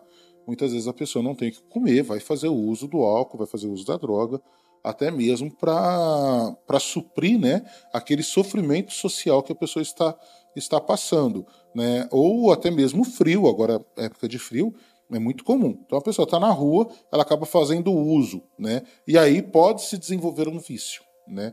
Potencialmente se desenvolve esse vício. E tem as pessoas que estão na rua por fazer uso de álcool e droga. Então já fazia o uso do álcool, já fazia o uso da droga, e aí foram para a rua e potencializaram esse uso. É, no trabalho, né, já faz 15 anos que eu estou na comunidade, nesses 15 anos a gente percebe que essas pessoas essas são mais difíceis da gente conseguir ajudá-las numa, numa restauração de vida. Né? Porque elas têm toda aquela dependência física e psíquica uhum. né, da, do álcool da droga. E é bacana, vai aqui uma dica, eu me intrometendo na produção. Uma pessoa bacana para trazer no papo de igreja, que trabalha diretamente com isso, é o João de Deus. Sim, não, eu tenho vontade de trazer eu ele. Vou, eu vou estar com ele essas semanas. Conversa com ele, que coisa você passa Que aí contato. ele é doutor nessa área. Sim. Ele vai poder esmiuçar aqui certinho. Uhum. Né? Mas essas pessoas que estão na roupa que fazem uso, é mais difícil. Agora, a pessoa que faz uso por estar na rua, é onde a gente consegue um maior índice né, de ajudá-los no início de restauração. Né? Lembrando que a gente só é essa mão que estende, assim como Jesus. Né? Jesus ele não não mudou a vida de ninguém, não forçou ninguém à mudança. Uhum. Ele estendeu a mão. Né? Jesus ele ele o, o, paralítico ele não levantou do chão, ele estendeu a mão e ajudou a levantar, falou, deu a ordem de levantar, uhum. mas a decisão final é sempre do outro. Mesmo Lázaro, né? Eu falo assim, nossa, baita sacanagem de Jesus com Lázaro, né? Porque o homem estava enterrado fazia três dias, com mão amarrada, pé amarrado, enfaixado igual uma múmia. Jesus mandou abrir a porta. Sair. Custava mandar alguém entrar lá dentro e tirar ele lá de dentro. Né? Sacanagem. Eu fico imaginando Lázaro lá dentro, né? Jesus grita: Lázaro, vem para você. Que jeito, tá amarrado. Não, mas brincadeiras à parte, mas isso, isso é o, o evangelho, né? Uhum. O chamado de Jesus é feito, o anúncio é feito, a ajuda é oferecida. Né? Agora depende, né? Lázaro saiu se arrastando, saiu né? E a palavra vai falar que Jesus depois manda ir lá desamarrá-lo, né? Então, a gente vê com toda aquela dificuldade. Então é isso que a gente oferta. Não temos o trabalho diretamente né, ligado com o dependente químico nessa questão de tratamento, mas ofertamos o auxílio, o apoio para aqueles que querem se recuperar. Muito bom. Tem mais aí, Luciano? Tem mais aí sim. Francisco Ferraus Neto. Oi, irmão Francisco. Ai. Irmão Marco, um dos filhos que mais abraçou o nosso carisma. Hoje é uma referência é um irmão leão. Oh, obrigado. Obrigado, é, irmão Francisco. Obrigado, sua bênção. Eu não tenho nem o que falar. Eu falar do é. irmão Francisco é. É, é igual é, uma é, é falar né? de pai, né? É, é igual falar de pai. Ele sabe falar de disso. Pai. Ele, ah. ele sabe o amor que eu tenho por ele, o a Maria Fernanda, Maria Fernanda dá audiência Maria Fernanda nós colocou no a foto. E no, é. e no Face. Eita! É, é os irmãos da comunidade. Boa noite, meus amados irmãos. Boa noite, Maria Fernanda. A feira aí, ó. Hoje o Du tá trabalhando, é, então ela fica tá. à vontade. Aí. A tá Santinha Cardoso, boa noite. Boa, boa noite, noite, Santinha. Santinha. A Maria Helena Oliveira, boa noite, Marquinho e Janderson. Amar. É amar. Pra vocês é amar, pra mim é Leninha. É Ninha? Leninha. A Leninha. É, a... desde que eu nasci, a gente é vizinho de frente, né? Uhum. Então, a, a Mar foi minha primeira namorada. Eu Olha. falava que ia casar com ela quando eu era criança. é. Ontem mesmo eu estava lá na minha mãe, né? Com a, com a com as meninas, uhum. tudo lá. Falei para ela, Leninha, mãe, eu, mãe, amanhã eu tô no podcast. Leninha falou, mas você de novo? Eu falei, eu de novo. Por enquanto, são esses os comentários que a gente valeu, tem aqui. Valeu. Que bom, aí. Tá vendo, Luciano? Deu certo, nossa. Deu certo. Pessoal, vocês gostaram aí dessa novidade do nosso podcast? Agora vocês comentam aí nas redes sociais e aparece a fotinha de vocês aqui na tela para todo Pode mundo colocar ver. uma câmera pro Luciano, né? É, Quando ele vou- for vou- falar, aparece Vou, vou, vou. dele ali. Vamos ó. providenciar. O dia que essa câmera estiver aqui, eu chamo o Marco de novo. Então vocês já sabem, a hora que vocês vê lá. É, convidado de meu irmão, Marco, fala, vamos ver que vai ter alguma Vai ter novidade. coisa nova. Ou vai dar muito certo ou vai dar muito errado, mas vai ter alguma coisa. Ah, muito bom. Bom, a gente falou aí dos hospitais e outra obra também que a igreja está muito presente é na rede de ensino, né? Educação. Sim, É, você chegou a comentar um pouquinho aí sobre o Dom Bosco, isso. né? E então, tipo assim, e, e eu lembro também que tem uma comunidade que, que trabalha com, com, Sim, com a educação, é, é, Querigma. Querigma, isso, em Isso. São Carlos, nossos irmãos da comunidade Querigma. Tem diversas comunidades, né? Hoje, a- a escola católica, né, a gente fala, Uhum. né, que ela vem de fato trazendo toda aquela doutrina, todo aquele costume, né? As novas comunidades, agora puxando um pouquinho mais para nossa realidade, Uhum. Tava falando lá do século IV, vamos caminhar bem, né? A gente falou para São Francisco, século XII, ali foi, foi vindo. Falamos de Santa Teresa de Calcutá, que já é no século passado, mas as novas comunidades, que é uma realidade de 60, 70 anos para cá, muitas comunidades vêm trabalhando com a questão do ensino. Uhum. né? Então, aqui na nossa região, a referência que nós temos é a comunidade católica Querigma, Uhum. em São Carlos. né? E a escola católica Querigma. Então, é, é, de, é de encher os olhos, assim, sabe? É muito, é muito bacana. Eu acho que a gente tem toda uma, uma amizade pessoal com o pessoal. O tempo que a gente teve lá em São Carlos, o pessoal nos ajudou muito. Na época, o Toninho estava à frente. Hoje, se eu não estou enganado, agora eu não me lembro quem, quem está à frente da comunidade, né, da, da, da Querigma. É o Luiz. O Luiz que está à frente agora da comunidade Querigma sempre nos ajudou, sempre esteve muito conosco. Né? E é muito bonito. Você vai lá todos os dias, de segunda a sexta, na hora que dá 11, 11 e meia, que é o horário de saída, antes das crianças saírem, elas vão para a capela, tem a Santa Missa, elas comungam, depois elas saem. Então é muito bacana, é muito bonito A missa isso. todo dia. Todos os dias. Na comunidade tem a missa todos os dias. Uhum. né? Então é, é bem legal, é bem bacana esse trabalho falando da questão da educação e num contexto geral, né? A gente falou de São João Bosco, mas a gente vai ter tantos outros, outros santos, né? São Marcelino Champagnat, né? Com, com a- as escolas maristas, né? Para quem não sabe, o sistema marista de ensino começou com São Marcelino Champa- Champagnat, os claretianos com Santo Antônio Maria Claret, Uhum. né? Hoje essa estrutura que nós temos, né? É, os de La Salle, então tem muito, muito, muito, muito, né? A, a educação, né? Como eu disse a- a- agora há pouco, o método científico foi desenvolvido pela Igreja Católica. Né? O sistema universitário foi desenvolvido pela Igreja Isso eu não Católica. sabia, não, Marco. Foi, foi desenvolvido. Tudo, até pela necessidade né, da igreja começar a estudar aquilo que era relatado como milagre. Né? Então, você pensa, a gente vivia, né? É lógico, isso cabe, né? Todo desenvolver é, humano não traz só um desenvolvimento físico, tra- traz Então, um então cai desenvolvimento por terra aquele, aquele ditado de fé e religião não andar. Hum. Quer dizer, fé e, e ciência. razão, não- fé e razão. Razão, é. andam juntos. A gente já vê.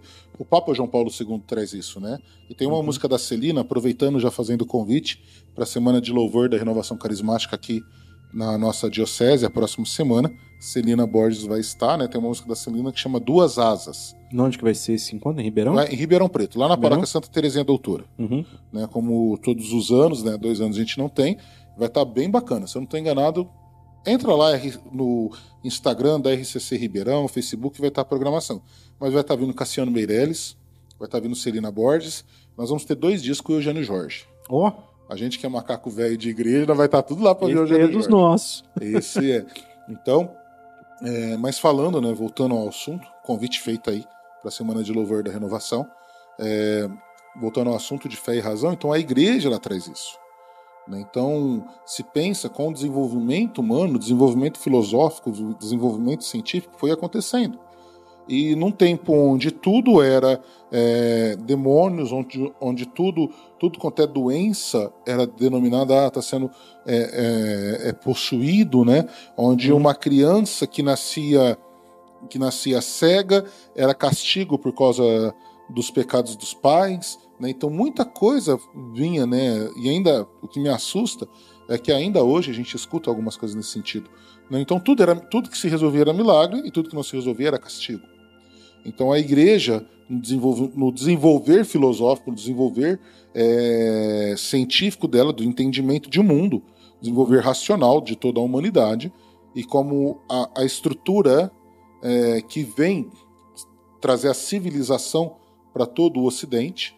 Né? A gente vale ressaltar aqui né, que quando Roma cai, né, o que se mantém de estrutura, se mantém de organização do Ocidente é a Igreja Católica. Tá? Então, tudo que a gente pegar é, de Jerusalém para cá, vamos dizer assim, da Ásia uhum. para cá, é, vai pegar lá no pontinho, tem a origem, tá, tem a, o pezinho lá na Igreja Católica. Então, se a gente pegar o nosso direito, o, o direito, falando, né, a ciência e direito, né, no caso aqui da, do direito penal, direito civil, né, tá tudo ligado à igreja. Se você for numa, numa posse de, de candidatos, eu lembro conversando logo que o, que o Rafa foi tomou posse, né? Aqui uhum. em Batatais, ele falava, né, numa conversa que a gente teve informal, falou assim: nossa, é tudo aquela questão de homenagem a isso, homenagem, uma estrutura ligada à igreja, mesmo a estrutura é, política, a estrutura de defesa. Então, toda a estrutura que nós temos ocidental, ela origina na Igreja Católica. Né? Então, é, quando Roma cai, essa estrutura se mantém, ela vem se fortalecendo, depois se torna como a principal autoridade, principal poder do mundo. Uhum. Né? E isso não tem como fugir dos livros de história. E aí a igreja, nesse desenvolvimento da sociedade, ela vem desenvolvendo também toda a questão científica. Né? Então, até para conseguir comprovar, não, gente, isso é ciência, isso é explicado cientificamente, isso é milagre, isso não é explicado, é, a igreja ela vai desenvolvendo todo o método científico. E com o desenvolvimento do método científico, vai desenvolvendo o sistema universitário. Né, desenvolvendo a forma. Porque lá antigamente tinha ah, fulano de tal, estuda em tal escola, tem fulano como mestre, e eles são discípulos. Esse era o método. Então tinha o mestre e os discípulos. Era um mestre e diversos discípulos. O sistema universitário, a igreja vai desenvolver. Não, nós temos mestres especializados em diversas de áreas. várias áreas. E, isso, e aí começa, né? Fulano de tal é especialista nisso, e aí começa aquilo que nós temos como universidade hoje. E o método científico também. Basta ver o. Nenhum milagre, tá? E aí cabe a gente colocar aqui, nenhum milagre atestado pela igreja. Antes de ser atestado pela igreja como milagre, ele passa por um crivo científico, uhum. por uma experimentação científica. Sim. Os mais fantásticos que eu acho, nós temos o, o Milagre de Lanciano. Sim. E o, o Manto de Guadalupe. Guadalupe. Para mim, são os mais fantásticos, que foram de. Sim, ah, a igreja definiu que Lanciano foi milagre antes do, da experimentação científica? Sim, definiu, porque Lanciano aconteceu no ano 700, se não estou enganado, século VIII. Acho que, tá? é, acho que foi. O é. irmão Francisco esteve aqui, ele contou a história, eu não me recordo. Isso, se eu não estou enganado, aconteceu no século VIII, mas mesmo assim, na década de 60 ou 70, foi colocado em experimentação científica. É, detalhe, não feito por cientistas somente católicos. Os cientistas católicos que estavam presentes, que estão presentes na experimentação da, dos milagres, dos possíveis milagres, né, no estudo dos possíveis milagres, eles estão presentes mais para é, que, que aquele estudo seja mantido, tenha a dignidade e o respeito que aquilo precisa se ter. Uhum. Né? Então, quando eles abriram o, o, cálice e abriram a âmbula do, do milagre de Lanciano, que eles pinçaram um pedacinho do corpo, do, da carne, e pinçaram um pouquinho do sangue, precisava ter alguém que estaria ali tomando conta para que aquilo não fosse profanado, uhum. né? que de fato tivesse todo o respeito científico. Mas quem vai fazer os testes, quem vai fazer é um colegiado de cientistas, né? que vai observar aquilo e verificar se aquilo ali de fato é. E aí depois leem os laudos, que aí você vai falar, gente, não tem como. Quando a gente lê o laudo de Lanciano, quando a gente vê o estudo de Guadalupe, a, aquele que talvez tenha um pouquinho de dúvida aí se Deus existe ou não, é, vai, vai, essa dúvida passa, porque não tem como, não é a igreja falando. Né? É um grupo de cientistas respeitados, né, que coloca o nome, coloca a cara a tapa, né, indicados. Né, não é, ah, vou escolher cientista tal, não. A igreja ela se apresenta e, espera a indicação. Né? Como nós temos aqui, vou falar do milagre né, de beatificação, de canonização de Santa Giana, Uhum. né, que aconteceu aqui em Franca. Né? Também vale a pena trazer Não, o não- não. casal, É, tá, o de a esposa, é daqui de perto, né? Que ela foi diagnosticada. A... Agora eu esqueci o nome da, da esposa. Mas quando ela estava grávida, foi diagnosticada como. Ah, não tinha líquido na bolsa, né? E a gente sabe, a gente que somos pais recentes, né? É. Então a gente acompanha todo o pré-natal, toda a, a questão assim. Então ela não tinha líquido na bolsa e todo mundo falou para ela abortar porque a criança Uhum. na- não, não sobreviveria. E ela se recusou e aí começou a oração, a Beata Giana Beretta. E inexplicavelmente a criança nasceu saudável. Hoje é uma mulher com mais de 20 anos, né, totalmente saudável. Então, como se explica isso? Não se explica. Isso não tem relato médico onde isso aconteceu, onde isso foi possível. Né, Isso não se explica. Né? O, então, falando assim de algo que aconteceu aqui há, há 20 e poucos anos, aqui do nosso lado, em Franca. Franca. Né? E Santa, Santa Giana é, é brasileira? Não, Santa Giana ela é, É. italiana. Italiana. É italiana, mas com o coração brasileiro, porque o milagre de beatificação e o milagre de canonização aconteceu Os no dois Brasil. foram do Brasil. E ela não veio pelo Brasil por pedido do bispo dela, porque ela tem um irmão que é frei, né?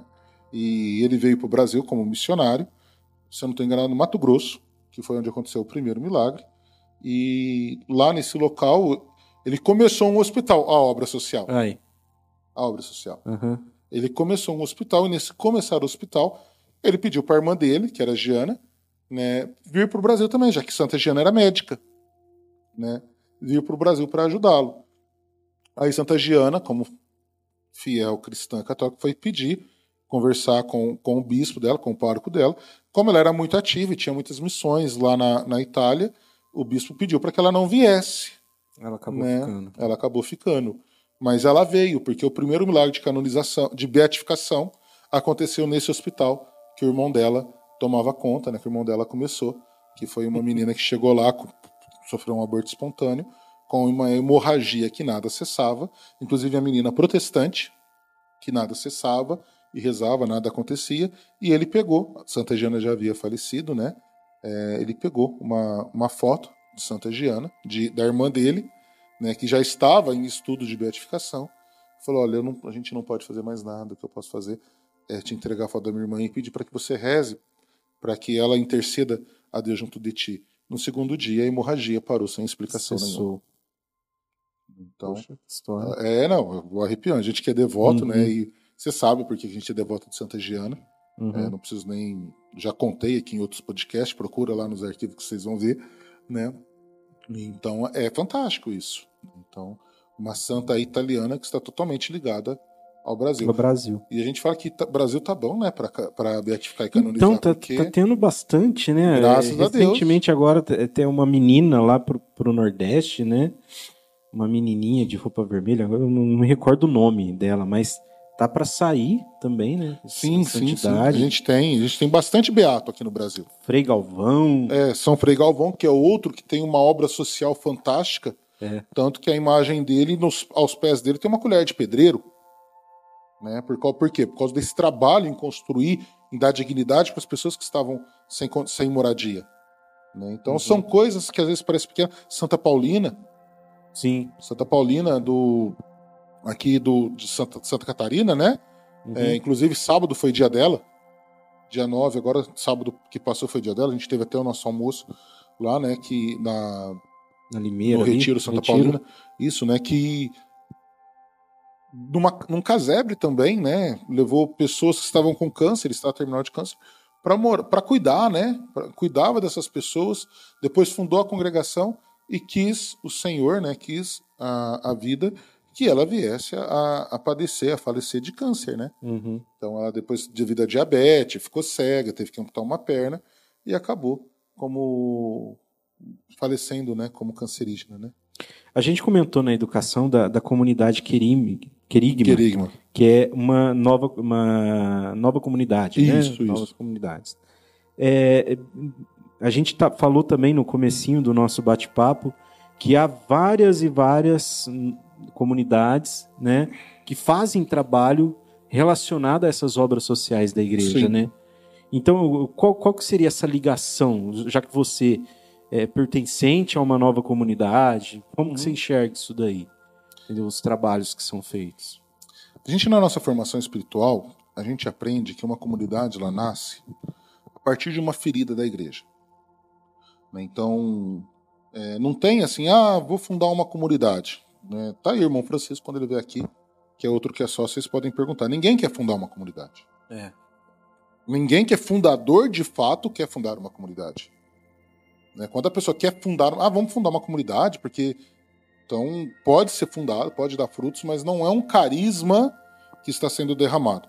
Quando o carisma é derramado, ele vem para sarar uma ferida da igreja local, da igreja daquele espaço. Vou citar o exemplo da Divina Misericórdia.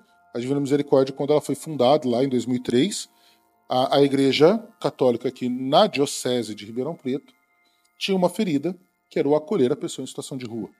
Não era uma, uma ferida declarada, não era uma ferida falada, mas isso a gente fala que hoje é uma ferida no Brasil inteiro, no mundo inteiro. É, tá em todos os lugares. Mas aqui era algo que acontecia muito, batatais, né? Principalmente. Então, o Espírito Santo, na sua infinita misericórdia, vem e unge uma pessoa para fundar, para sarar essa ferida. E assim nós vamos tendo em diversas cidades. Então, a- nós temos a Querigma em São Carlos, que tem esse trabalho, é, falando agora de questão social, né? Da questão da Uhum. educação. Isso. Aqui, em Franca, agora me fugiu o nome da comunidade, vocês me perdoam, pessoal de Franca, mas tem uma comunidade que tem um trabalho fantástico, que trabalha na prevenção de suicídio. Entendeu? Então, que vai até as casas das pessoas, a pessoa quando tá, tem um pensamento de, de, de auto, né, se, se matar, de, de suicídio, eles vão lá, vão conversar, vão rezar, vão acompanhar, vão, vão tentar salvar essa pessoa. Né? Outras comunidades trabalham no auxílio, auxílio a hospitais. A comunidade Louvor e Glória, lá, lá em Marília, junto conosco, né, que tem a Casa Mateus 25, Certo. mas fora a Casa Mateus, fora a Casa Mateus 25, eles mantêm uma farmácia comunitária, né, onde as pessoas têm uma, uma farmacêutica voluntária, né, as pessoas que vão tendo é, sobras de remédio em casa, que estão em validade, né, leva para eles, eles e eles organizam isso e distribuem esses remédios para quem quem precisa. né? Então, as novas comunidades, ela, ela é esse soprar do Espírito Santo nessa realidade, nessa corrente de graças, né, que hoje o Papa Francisco chama, né, que é outros assuntos que a gente pode falar em outros podcasts, Uhum. né, essa corrente de graça que surge de 70 anos para cá, com esse reinflamar do Espírito Santo, né, se se assim a gente pode dizer, dentro da igreja, com o começo dos grupos de orações, as experiências de orações, as novas comunidades, as congregações renovadas, né, então esse reinflamar. Então essas novas comunidades elas surgem e muitas delas vêm agindo na área social. Né? Quantas comunidades trabalham com a dependência química, né? com a restauração de pessoas dependentes do álcool da droga? São muitas comunidades Muitas, né? muitas comunidades Brasil afora, né? Tantas comunidades trabalhando na alimentação de pessoas em situação de rua, na, na questão de rezar para uma pessoa, que às vezes também, Janderson, e aqui vale colocar, que é uma obra social importante isso. Você sentar com alguém, com alguém e ouvir. Né? Às vezes as pessoas nos procuram na comunidade e assim, ah, o que, que a comunidade está precisando? A comunidade precisa disso, a comunidade precisa daquilo, a comunidade, a comunidade precisa de pão, a comunidade precisa de arroz, a comunidade precisa de dinheiro, a comunidade precisa de tudo isso. Mas muitas vezes o que a gente precisa é de alguém que vai lá e senta e escute os nossos acolhidos. Você já foi diversas vezes, você sabe cada Sim. história que você já ouviu, né? Uhum. Porque nós estamos às vezes tão envolvido ali e quando eu falo envolvido não é só envolvido é, na questão missionária, na questão espiritual, é envolvido na questão de organização. A gente precisa manter E- escala. E até também, tipo assim, você falando dessa questão da pessoa aí na comunidade, pra ouvir, sim, mas também, às vezes, tipo assim, eu já vi que teve um pessoal que foi lá pra cantar, Sim, pra fazer alguma coisa, alguma atividade com eles ali, olha, eu vou num dar, dia vou ou dar um numa exemplo. tarde. Vou dar um exemplo. né? Aqui em Batatais, esse ano, a gente não teve festa junina. Ah, por que, que não teve festa junina? Porque a gente não teve alguém para organizar. Nossa, Marco, mas tem tanta gente na comunidade, será que ninguém podia ter organizado? Podia, mas se a gente para para organizar a festa junina, tantas outras coisas vão ficar faltando. Fica pra trás. Entendeu? E infelizmente hoje a comunidade ela vive essa realidade. É algo triste de se falar, mas é algo também importante de se falar e feliz, porque mostra que a comunidade cresceu em estrutura, e a gente sabe, Jesus sempre falou, né? A, a messe é grande, os trabalhadores são poucos. Uhum. Né? Então, é igual em Ribeirão Preto hoje, você está em Ribeirão Preto, do qual eu sou responsável pela missão hoje em Ribeirão Preto. Em Ribeirão Preto, nós não somos em tantos irmãos. Em Ribeirão Preto, a gente atende 180 pessoas. É 180 pessoas que moram conosco. É, a gente gasta 40 quilos de arroz por dia. Nossa, fazer as contas. De arroz por dia, Vezes 40 quilos. No mês inteiro. Uma tonelada e 200 de arroz por mês. Né? E para cozinhar para tudo isso, e para preparar Tem tudo que ter o isso. gás. Tem, não, é só o arroz, uma tonelada e Estamos 200. falando do gás. né? Sem falar em gás, feijão, as outras coisas Aham. todas. Só, ah, a comunidade tem irmãos para fazer toda a obra? Não, não temos. Eu vou chutar um número aqui que eu não me lembro ao certo, vou tentar jogar por cima. Hoje em Ribeirão a gente deve ter no máximo oito missionários trabalhando ativamente. Mas a gente tem 57 funcionários. Tá. Esses Então, se- missionários são o que fazem a caminhada vocacional da aqueles que são- comunidade. consagrados, que fazem a caminhada, Uhum. alguns como funcionários, outros estamos ali como voluntário, né? Mas assim, é uma, é uma estrutura que precisa ser tomada conta, Uhum. né? Então, e por que, que eu tô falando isso? Então, nós, às vezes, hoje a comunidade em Ribeirão Preto é responsabilidade do irmão Marco, apesar que eu tô de férias, viu, gente? Depois de três anos, consegui tirar 15 dias. É, mas assim, a responsabilidade da estrutura de Ribeirão Preto hoje é do irmão Marco. Então é eu que tenho que ver se vai ter dinheiro para pagar os 57 funcionários, eu que tenho que deixar a documentação, eu e mais uma equipe, tá? Sim, Então, sim. assim, é, mas assim, nós estamos à frente. Então muitas vezes a gente não tem tempo para preparar a festa junina.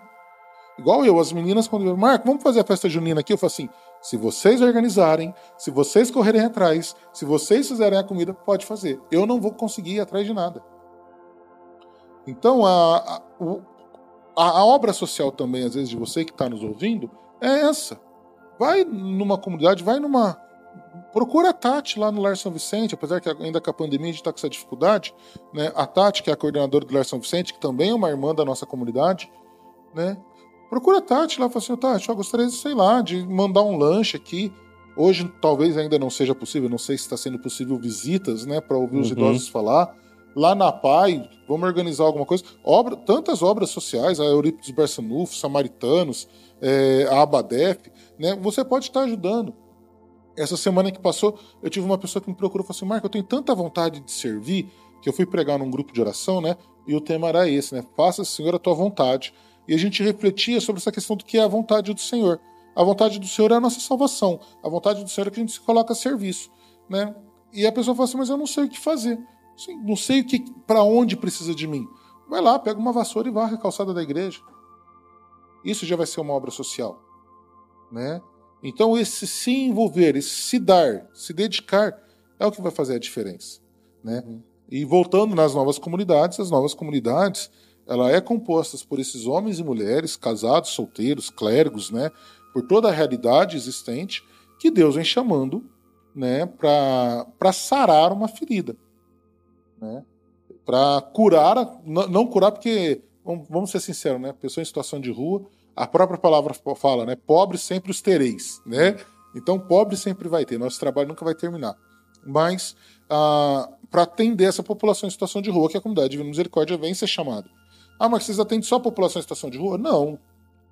A gente atende outras realidades, mas a nossa essência, a essência do nosso carisma, está no acolher. Eu falo que são dois personagens bíblicos que nós temos, que não são baluartes nossos, mas que eu falo que se resume muito a nossa espiritualidade, que é Verônica e Sirineu. Por quê? Verônica, ela foi e enxugou o rosto de Jesus, mas não impediu que Jesus continuasse a carregar a cruz. Sirineu carregou um pouco a cruz de Jesus, mas não impediu que Jesus morresse na cruz. Sim. E o nosso chamado é esse. Muitas vezes nós vamos só enxugar o rosto, vamos dar um copo d'água, vamos carregar a cruz durante um tempo, mas às vezes a pessoa não vai sair daquela cruz. Certo. E a gente tem que entender isso né, nessa missão. Você tocou aí também a questão dos asilos, também é uma obra que surgiu na igreja, sim, né? Sim, sim, lógico. O, o asilo, acolher os idosos, tudo. É, igual a gente vamos, vamos falar aqui de outro beato, a gente estava falando de beato, né? O beato Frederico Zanan, ele que fundou os vicentinos. Muitas vezes a gente acha que os vicentinos foi São Vicente de Paulo que fundou, né? Não, não É. foi. Não foi, foi Beato Frederico Zanan se espelhando em São Vicente de Paulo, Ah, tá. né? E a gente vê o trabalho que os vicentinos têm no Brasil. Eu não conheço ao fundo para saber se está fora do país, mas o trabalho que tem no Brasil, né? A Conferência Vicentina. Olha aqui, Batatais, gente, a gente entra lá dentro. Eu toda vez que eu entro no, no Lar São Vicente aqui em Batatais, eu fico comovido de ver a estrutura, de ver a dedicação, de ver o trabalho que é feito. Uhum. né? E sim, foi a Igreja Católica. Como, Jandim, se a gente pegar todas as obras sociais, estruturas, eu vou correr o risco de falar que quase todas começou na igreja. Por quê? Porque a igreja é a estrutura mais antiga, Sim. Tá? Tá. Então, a igreja é, é a estrutura mais antiga. Então, a gente sabe que, que nem leprosários já existe há milhares de anos. É, Hoje a gente não fala mais asilo, né? Mas assim, o, a, instituições onde acolhe idosos existe há mais de mil anos. É, orfanatos existe há mais de mil anos. Então tudo isso já existe há muitos anos. Né? Os hospitais, talvez, lógico, gente, não nessa estrutura que nós temos hoje, tá? Não nesse contexto que nós temos hoje, mas um lugar onde se se acolhe crianças, igual a gente fala, né? Antigamente tinha o, as Santas Casas, isso no Brasil, Império, a gente vai ver, para trazer a nossa realidade. A Santa Casa tinha um muro lá, onde tinha uma portinha no chão que girava. Né? Tinha uma. tipo uma gaveta que girava. Sabe para que, que era isso? Hum. Para colocar as crianças. Então a mãe tinha criança, não tinha condição de cuidar, né? Ia lá, ela não se identificava. Né? Colocava ali. colocava ali e girava. E olha o absurdo, né? Até hoje a gente tem pessoas que condenam. A gente teve o episódio aí da, da, da atriz, né? Eu acho que eu Sim, posso citar o nome sim. aqui, que não vai ter, da, da Hum. Clara Castanho, que, É. na minha opinião, foi uma heroína. Ela, eu falei aqui no podcast, naquela semana até que teve a história da menina também de 11 anos, do aborto, tudo. Eu, eu deixei claro aqui no podcast que a gente que é católica não ao aborto, Não ao aborto. em qualquer circunstância, teriam outras formas de se resolver aquela situação. Uma, uma fatalidade que aconteceu com a menina também, dela ter sofrido tudo Sim. que ela sofreu. A gente tem que ver os dois lados, não só um. Né? Eu falei isso. E comentei do caso dessa atriz. E quando a gente fala os dois Que- lados, só deixar claro, a gente não está falando do lado do violentador. Não, não, não. Não é do, Do agressor. da pessoa não tem que, que ver faz... lado, não. Essa pessoa é Tem castigo. que ser presa, tem é que preso. cumprir a a lei. É, cumprir a pena dela. Mas eu falo assim, o sofrimento da menina também. Uhum. O sofrimento da família também. Lógico. Mas a vida que está se O sofrimento do bebê. tá criando ali, que está se Exatamente. formando, que já existe. É uma Exatamente. vida que já existe, entendeu? E eu falo, Marcão, que tipo assim, que. Poxa, meu, em vez de ficar brigando aí, a mídia, não sei o que, cara, a medicina é tão avançada. Pega essa criança, coloca ela no hospital, dá todo o acompanhamento pra ela, toda a atenção pra ela, hospitalar, entendeu? Ah, é uma gravidez de risco, é uma criança de 11 anos. Sim, concordo, é risco, tem que tomar cuidado, mas a medicina conseguiria salvar a vida das duas. Sim, eu é, acredito. e ainda mais assim, só, só finalizando o raciocínio da Clara Castanho, É, Eu e eu falo que é comentei que, eu achei também que, o É. que a, a forma que ela se portou É. foi extremamente assim. eu não tudo bem. discuto, gente, Tá pelo amor de certo. Deus. Ainda mais como assistente social que acompanha casos assim, eu não discuto a dor, eu não discuto o sofrimento da pessoa violentada, eu não discuto isso. Então, eu acho que isso é, é, é uma dor muito grande, tá?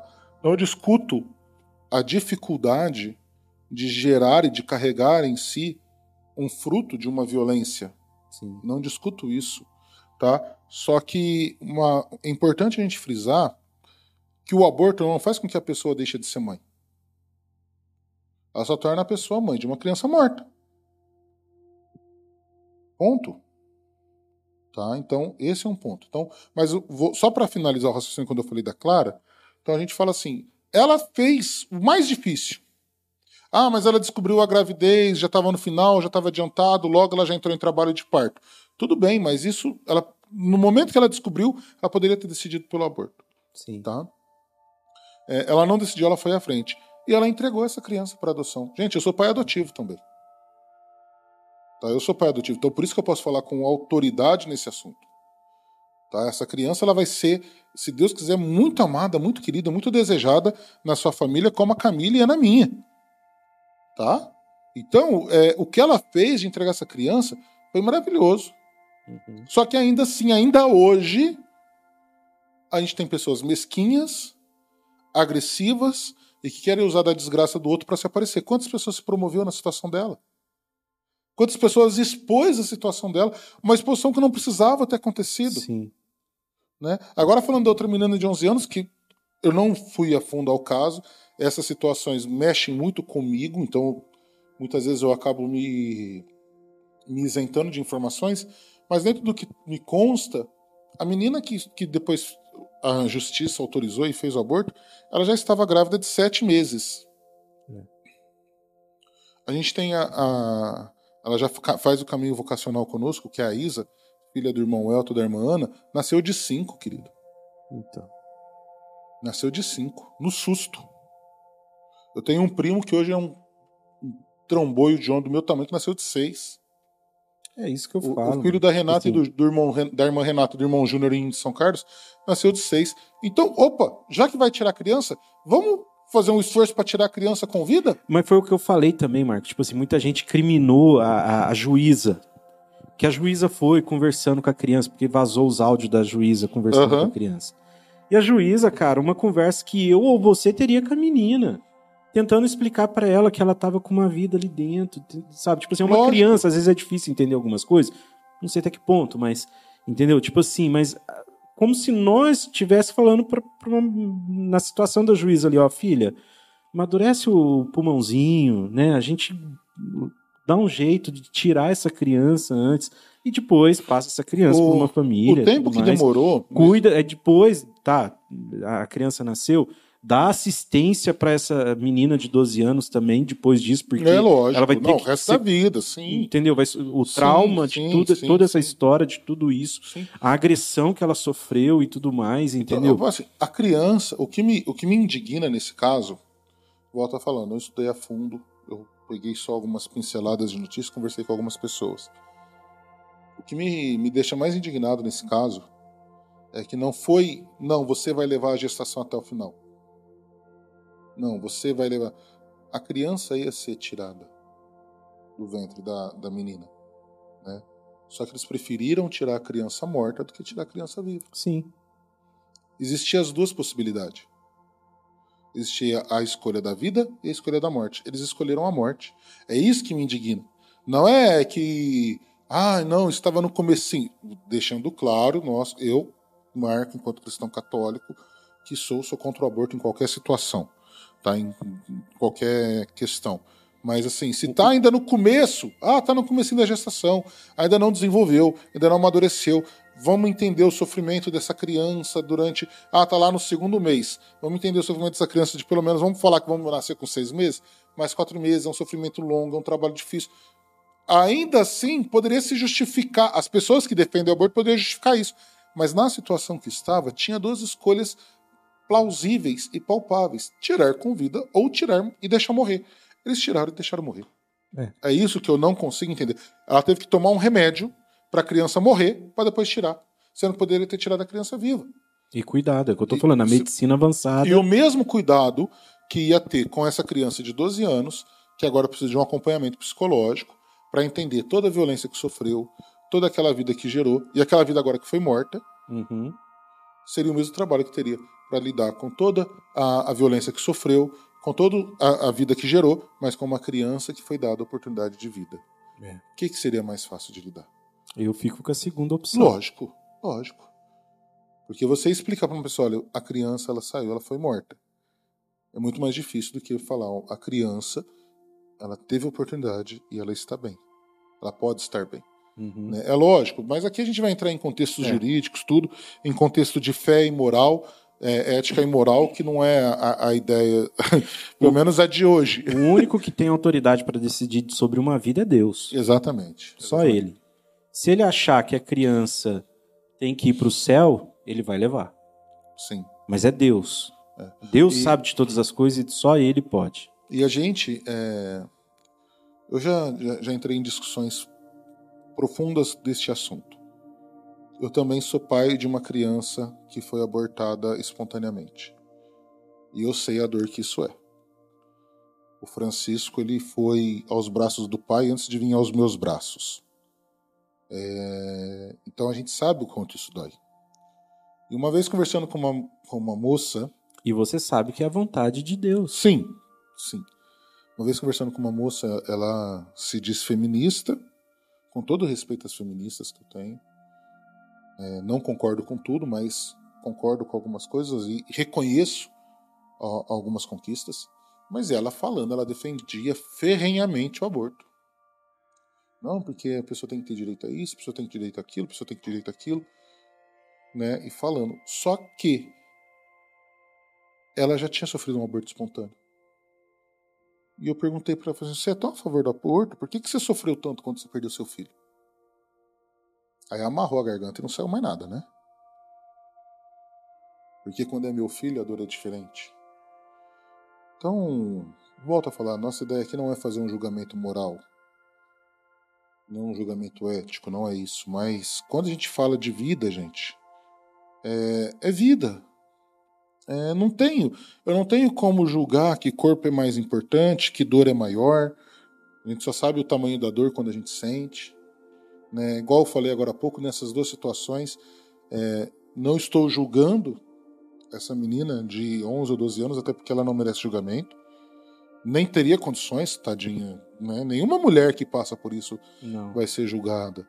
Né? Nenhuma mulher é culpada não. Né, que eu acho que algo que as pessoas falam, ah, vocês quando defendem a, a não realização do aborto, vocês cul- culpam, culpam as mulheres. Não, não culpam. A mulher é sempre vítima nessas situações. Total. Ah, mas é porque ela tava com uma roupa curta. Não interessa, ela pode estar andando pelada na rua. Ninguém tem o direito ninguém de tem o tocar direito no corpo de tocar dela. no corpo de Sem ninguém. consentimento e sem autorização. Exatamente, entendeu? E isso eu deixo muito claro sendo pai de duas meninas. Tá? E tio de mais duas meninas. Porque a família que gosta de fazer mulher é a minha. né? Então, a mulher não é culpada de forma alguma, nunca é. Tá? Só que, e volto a falar, eu já gostava da Clara Castanho, gosto mais ainda agora. Admiro mais ainda. Né? E um dia, jamais tocaria num assunto desse com uma pessoa que passou por isso, porque eu sei que é um assunto dolorido. Mas saiba que está em minhas orações todos os dias pela atitude que ela teve. Sim, porque Tá. queira ou não, ela vai carregar isso com ela também, né? Carregue que salvou uma vida. Isso. Carregue que salvou E, uma vida. e, às vezes um dia pode se tocar, né? Ela se tocar e querer aproximar dessa criança também. Vou dar um exemplo Nada de é- um santo. Já que nós entramos nesse assunto de aborto, a força do perdão, a força do dizer sim à vida. Santa Maria Gorete. Nós aqui em Ribeirão temos a paróquia Santa Maria Gorete.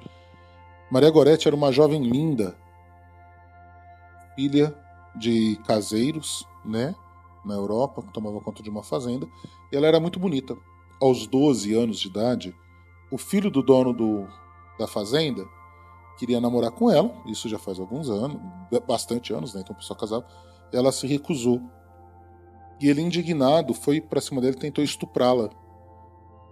E ela reagiu, reagiu, reagiu, reagiu, até que ele pegou e atacou ela com um pedaço de ferro, se eu não estou enganado, e a feriu violentamente, que acabou, inclusive, ela vindo a falecer.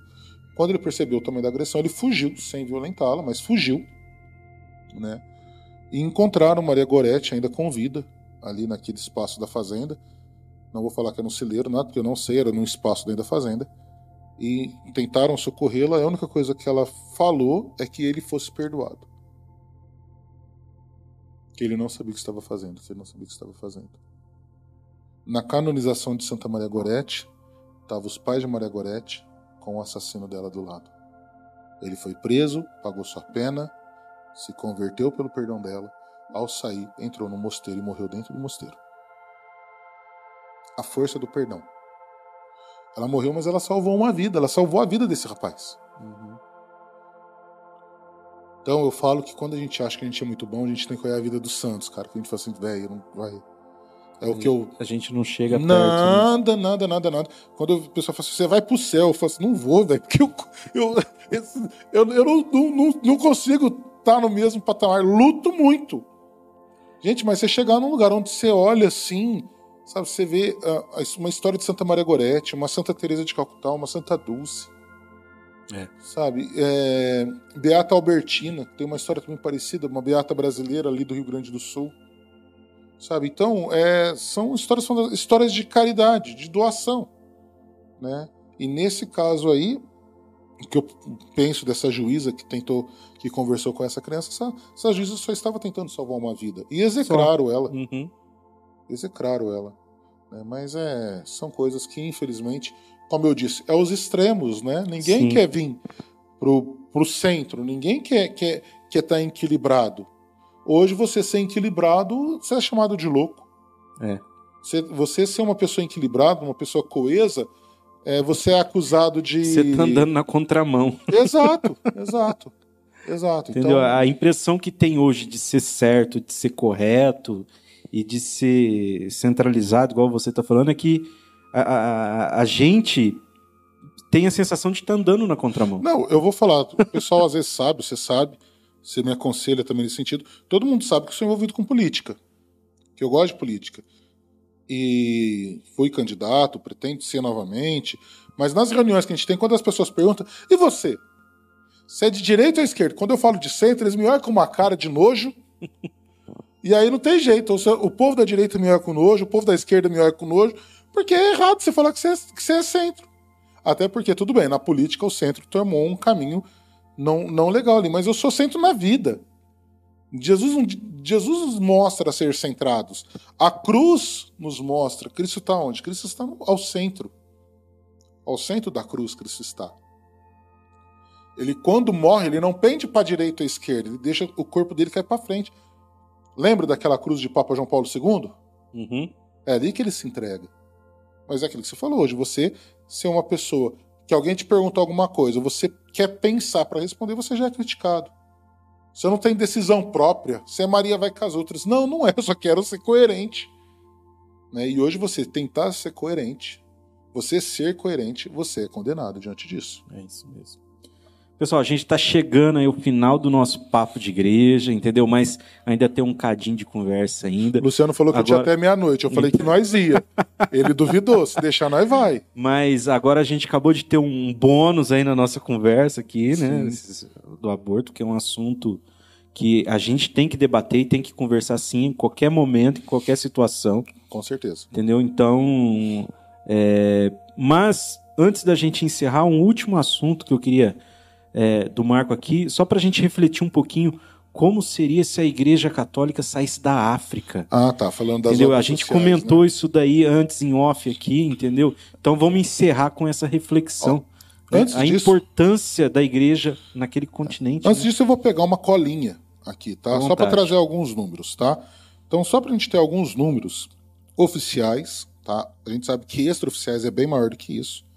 Mas quando a gente fala da ação social da ação da caritativa da igreja no mundo, a gente está falando de mais de 5 mil hospitais mantidos pela igreja no mundo. Mas, ah, mas 5 mil no mundo é pouco. Não, não é pouco, não, querido. É muito hospital.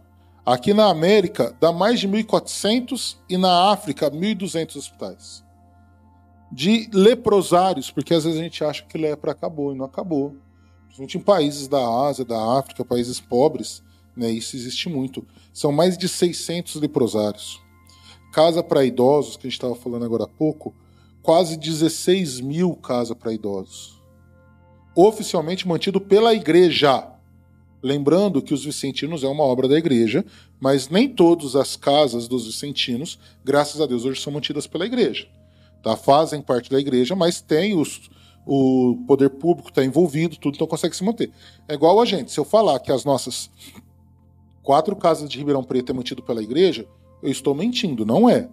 Tá? Nós temos doações que precisamos muito, mas é mantido pelo poder público. Nós temos um convênio com o poder público que supre boa parte das nossas necessidades. Tá? Mas vale lembrar, nós não somos mantidos pela igreja, mas nós só estamos lá por causa da igreja. Tá? É...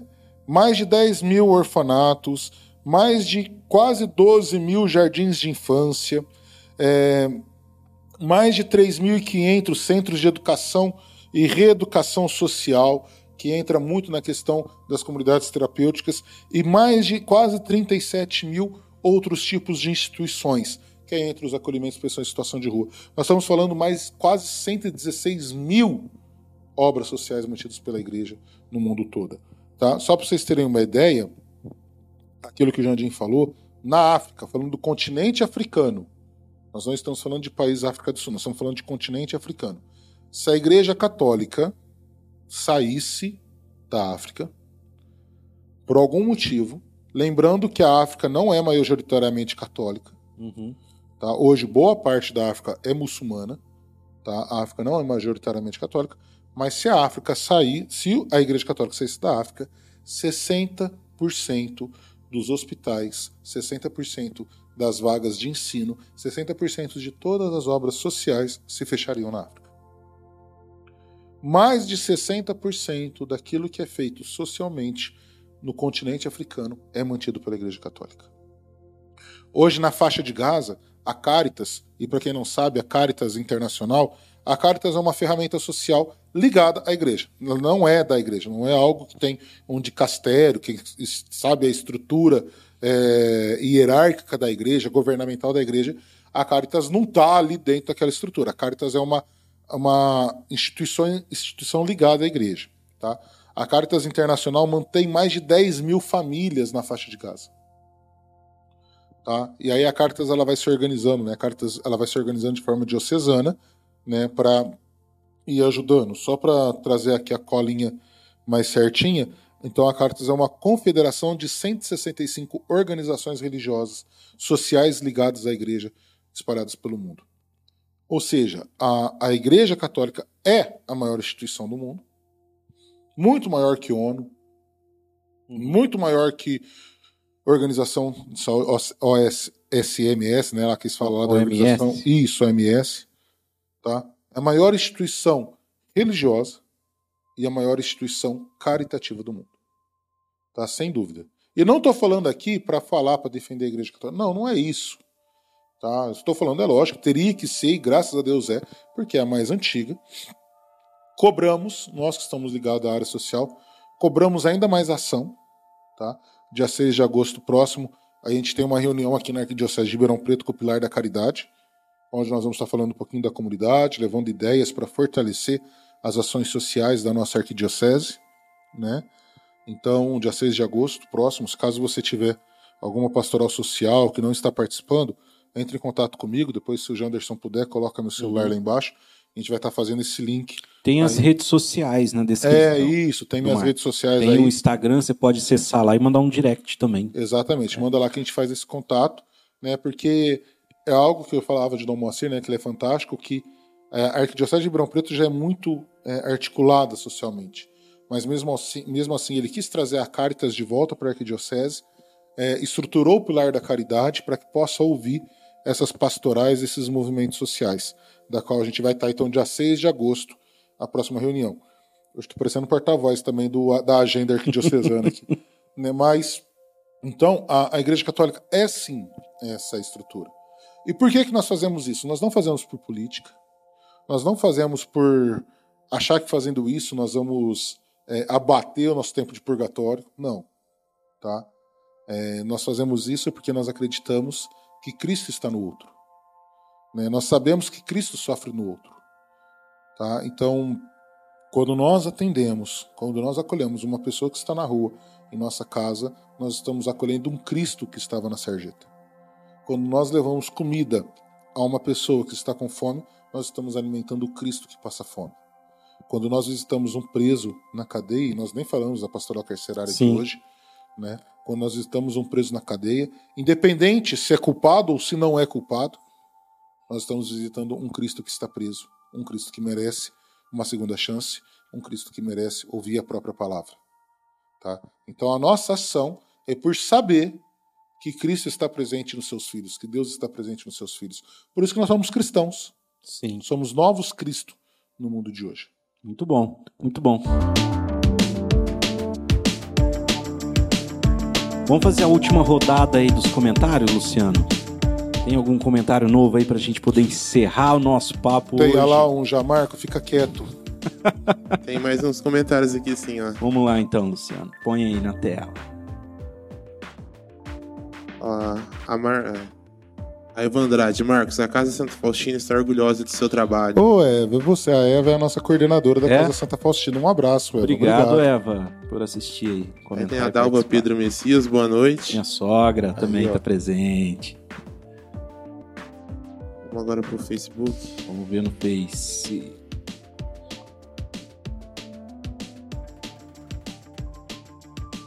Ó, a Gema Fiore falou que a filha dela também é assistente social. Ô, que bacana. Ó, que legal. Muito bom, Gema. Trocar figurinha aí, ó. Passa o nosso contato. Ela, ela agradeceu também a resposta da pergunta dela que vocês responderam aí. Que bom, legal. Joia. Aí o Diácono Francisco, vocês brincou da foto, ele mandou aqui também, ó. Ah, não, é esse aqui. É esse que é mulher, o nome da mulher da Casa de Franca, lá do Ah. Casa de Franca, que você tinha falado, Ah, Elizabeth. o Kaká e a Elizabeth. É isso mesmo, é Kaká. Cacá Isso. de Elizabeth. A mulher do Kaká é por causa que ele chama. O apelido dele é Kaká, Kaká. ele eu lembrava. Então a mulher do Kaká de Frank se chama Elizabeth. Isso é a Beth que teve, né? Ela e a filha dela que recebeu o milagre. Um milagre. Que canonizou Santa Giana. Tá. Aí você estava brincando no negócio da foto, que ele falou, eu sou muito feio, então, sem foto. Aquela foto ali é de uma encenação. É o Braulino que É o tá Braulino que tá de Jesus ali, morrendo de medo de cair da É. cruz. Aí mais uma mensagem da Gema Fiore, boa noite a todos, valeu, bom descanso, paz e ali. bem. Muito bom. Obrigado, já pra Gema. você Boa também. noite. Faz bem. Foram, os começos foram esses hoje aqui, já. Hoje é só, Luciano? Hoje é só. Muito bom, Isso muito aí. bom, muito bom. Isso aí então, pessoal. A gente vai encerrando aqui o nosso papo de igreja, então. Agradecendo a sua participação aí, o seu comentário, de estar junto com a gente em mais essa segunda-feira, tá bom? Quero agradecer o Marco, o irmão Marco aqui mais uma vez. Obrigado, Marco, pela sua presença. Muito legal. Sempre que você tá aqui, eu adoro, gosto demais. Bacana. E vou te chamar mais vezes, tá? Opa, a gente vai batendo cartão aí. Fica aberta aí, se você quiser despedir do pessoal, fica à vontade. Quero agradecer todo mundo aí que nos acompanhou, né? Agradecer Jandinho, aí, agradecer o convite, a, a Rede Santa Rita de Comunicação, também por estar nos disponibilizando esse espaço. E eu que fico muito feliz de estar aqui. Você sabe que uma coisa que eu gosto de fazer é conversar. É, comunicação também, é, né? O Jandim sabe, a gente faz Aham. os nossos churrascos da vida é de noite afora. É. né? Quando a gente ainda não tinha as crianças, Era mais- era nossa, era de noite afora mesmo, comendo e conversando, comendo e conversando. Agora as crianças têm que ir pra cama cedo. é, agora E os velhos também. é, não vamos jogar- só jogar a culpa nas Tá. crianças, né? Mas uma coisa que eu gosto de falar é, fa- é conversar e falar de Deus. Uhum. É só eu sei o que Deus fez na minha vida. Só eu sei onde eu estaria se não fosse Deus. Uhum. E eu não posso me calar. Aquilo que a palavra nos fala. Se a gente não falar, as pedras falarão. Então eu não quero que vocês morram do coração andando para rua e uma pedra falando com você. Então eu quero estar aqui Uhum. proclamando e falando da verdade. E a verdade é Jesus Cristo. Amém. A palavra de Cristo. Obrigado por ter nos acompanhado aí. E vamos estar aqui mais vezes, hein? Isso, Marcão ele passa por todas as fases do podcast. Quando o podcast era lá em casa, ele foi, depois foi online, ele tava no online. O bom de quando era na casa do Janderson, que na hora que acabou o podcast tinha uma assadeira de quibe assado, rapaz. que eu levei quibe até pra almoçar no dia. Olha aí. Entendeu? Mas é muito bom, muito bom. E agora nos estúdios aqui da Rede Santa Rita, né? Nossa nova casa do Papo de Igreja. Exatamente. Pessoal, semana que vem, infelizmente, nós não teremos o nosso programa, porque eu vou estar de férias também, vou tirar uns dias para descansar. Entendeu? Então, essa semana que vem, infelizmente, não teremos o Papo de Igreja, mas na próxima semana a gente vai estar de volta aqui com um convidado, já tá tudo certo. Vou chamar o. Vou trazer o Ricardo Garcia aqui, o careca. É, vamos conversar aí sobre Isso aí tem história, o hein? testemunho de vida dele, as lutas dele diária. Enfim, vocês vão conhecer, vocês vão saber a história dele, é muito legal. E a gente vai fazer umas reflexões legais. Tá sumido, né? É bom que a gente vai Tá, rever, né? é, e, e desde quando eu comecei o podcast, eu, eu sempre quis pegar ele um dia pra trazer aqui Bacana, e conversar com bacana. ele.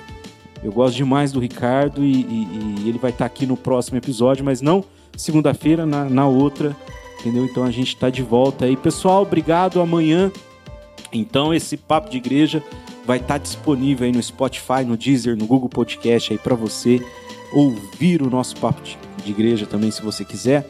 E se você gostou desse programa, então compartilha aí, dá o joinha, entendeu? Deixa o like aí onde você tiver, Facebook, YouTube, tá bom? Segue a gente no Instagram, Papo de Igreja Podcast. Valeu então, pessoal. Fiquem todos com Deus. Obrigado, Luciano, aí na técnica. Valeu. Valeu. Obrigado, Marco. Obrigado, Jandinho. Então, Obrigado, Luciano. Tá aí então, a gente se vê então na próxima segunda-feira, não agora na outra, né? Valeu, fiquem todos com Deus aí então. Paz de Cristo, obrigado. Deus tchau. abençoe. Tchau, Deus tchau. abençoe. Chegou a hora juntos em conexão. Somos igreja unidos num só coração. Aqui podemos falar de histórias reais, momentos legais da vida em Deus. E chorar pra compartilhar com o mundo de gente feliz. O amor sobrenatural de Deus. Valor real de Deus. Aqui podemos falar de histórias reais, momentos legais da vida em Deus. Rir e chorar pra compartilhar com o mundo de gente feliz. Papo de igreja.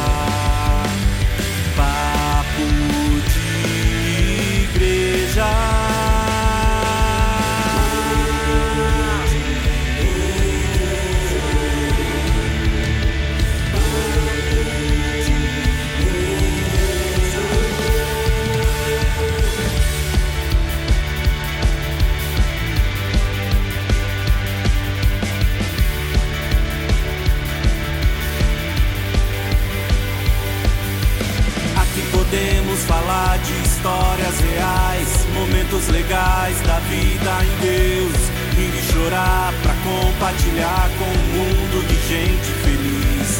Papo de igreja. Papo de igreja.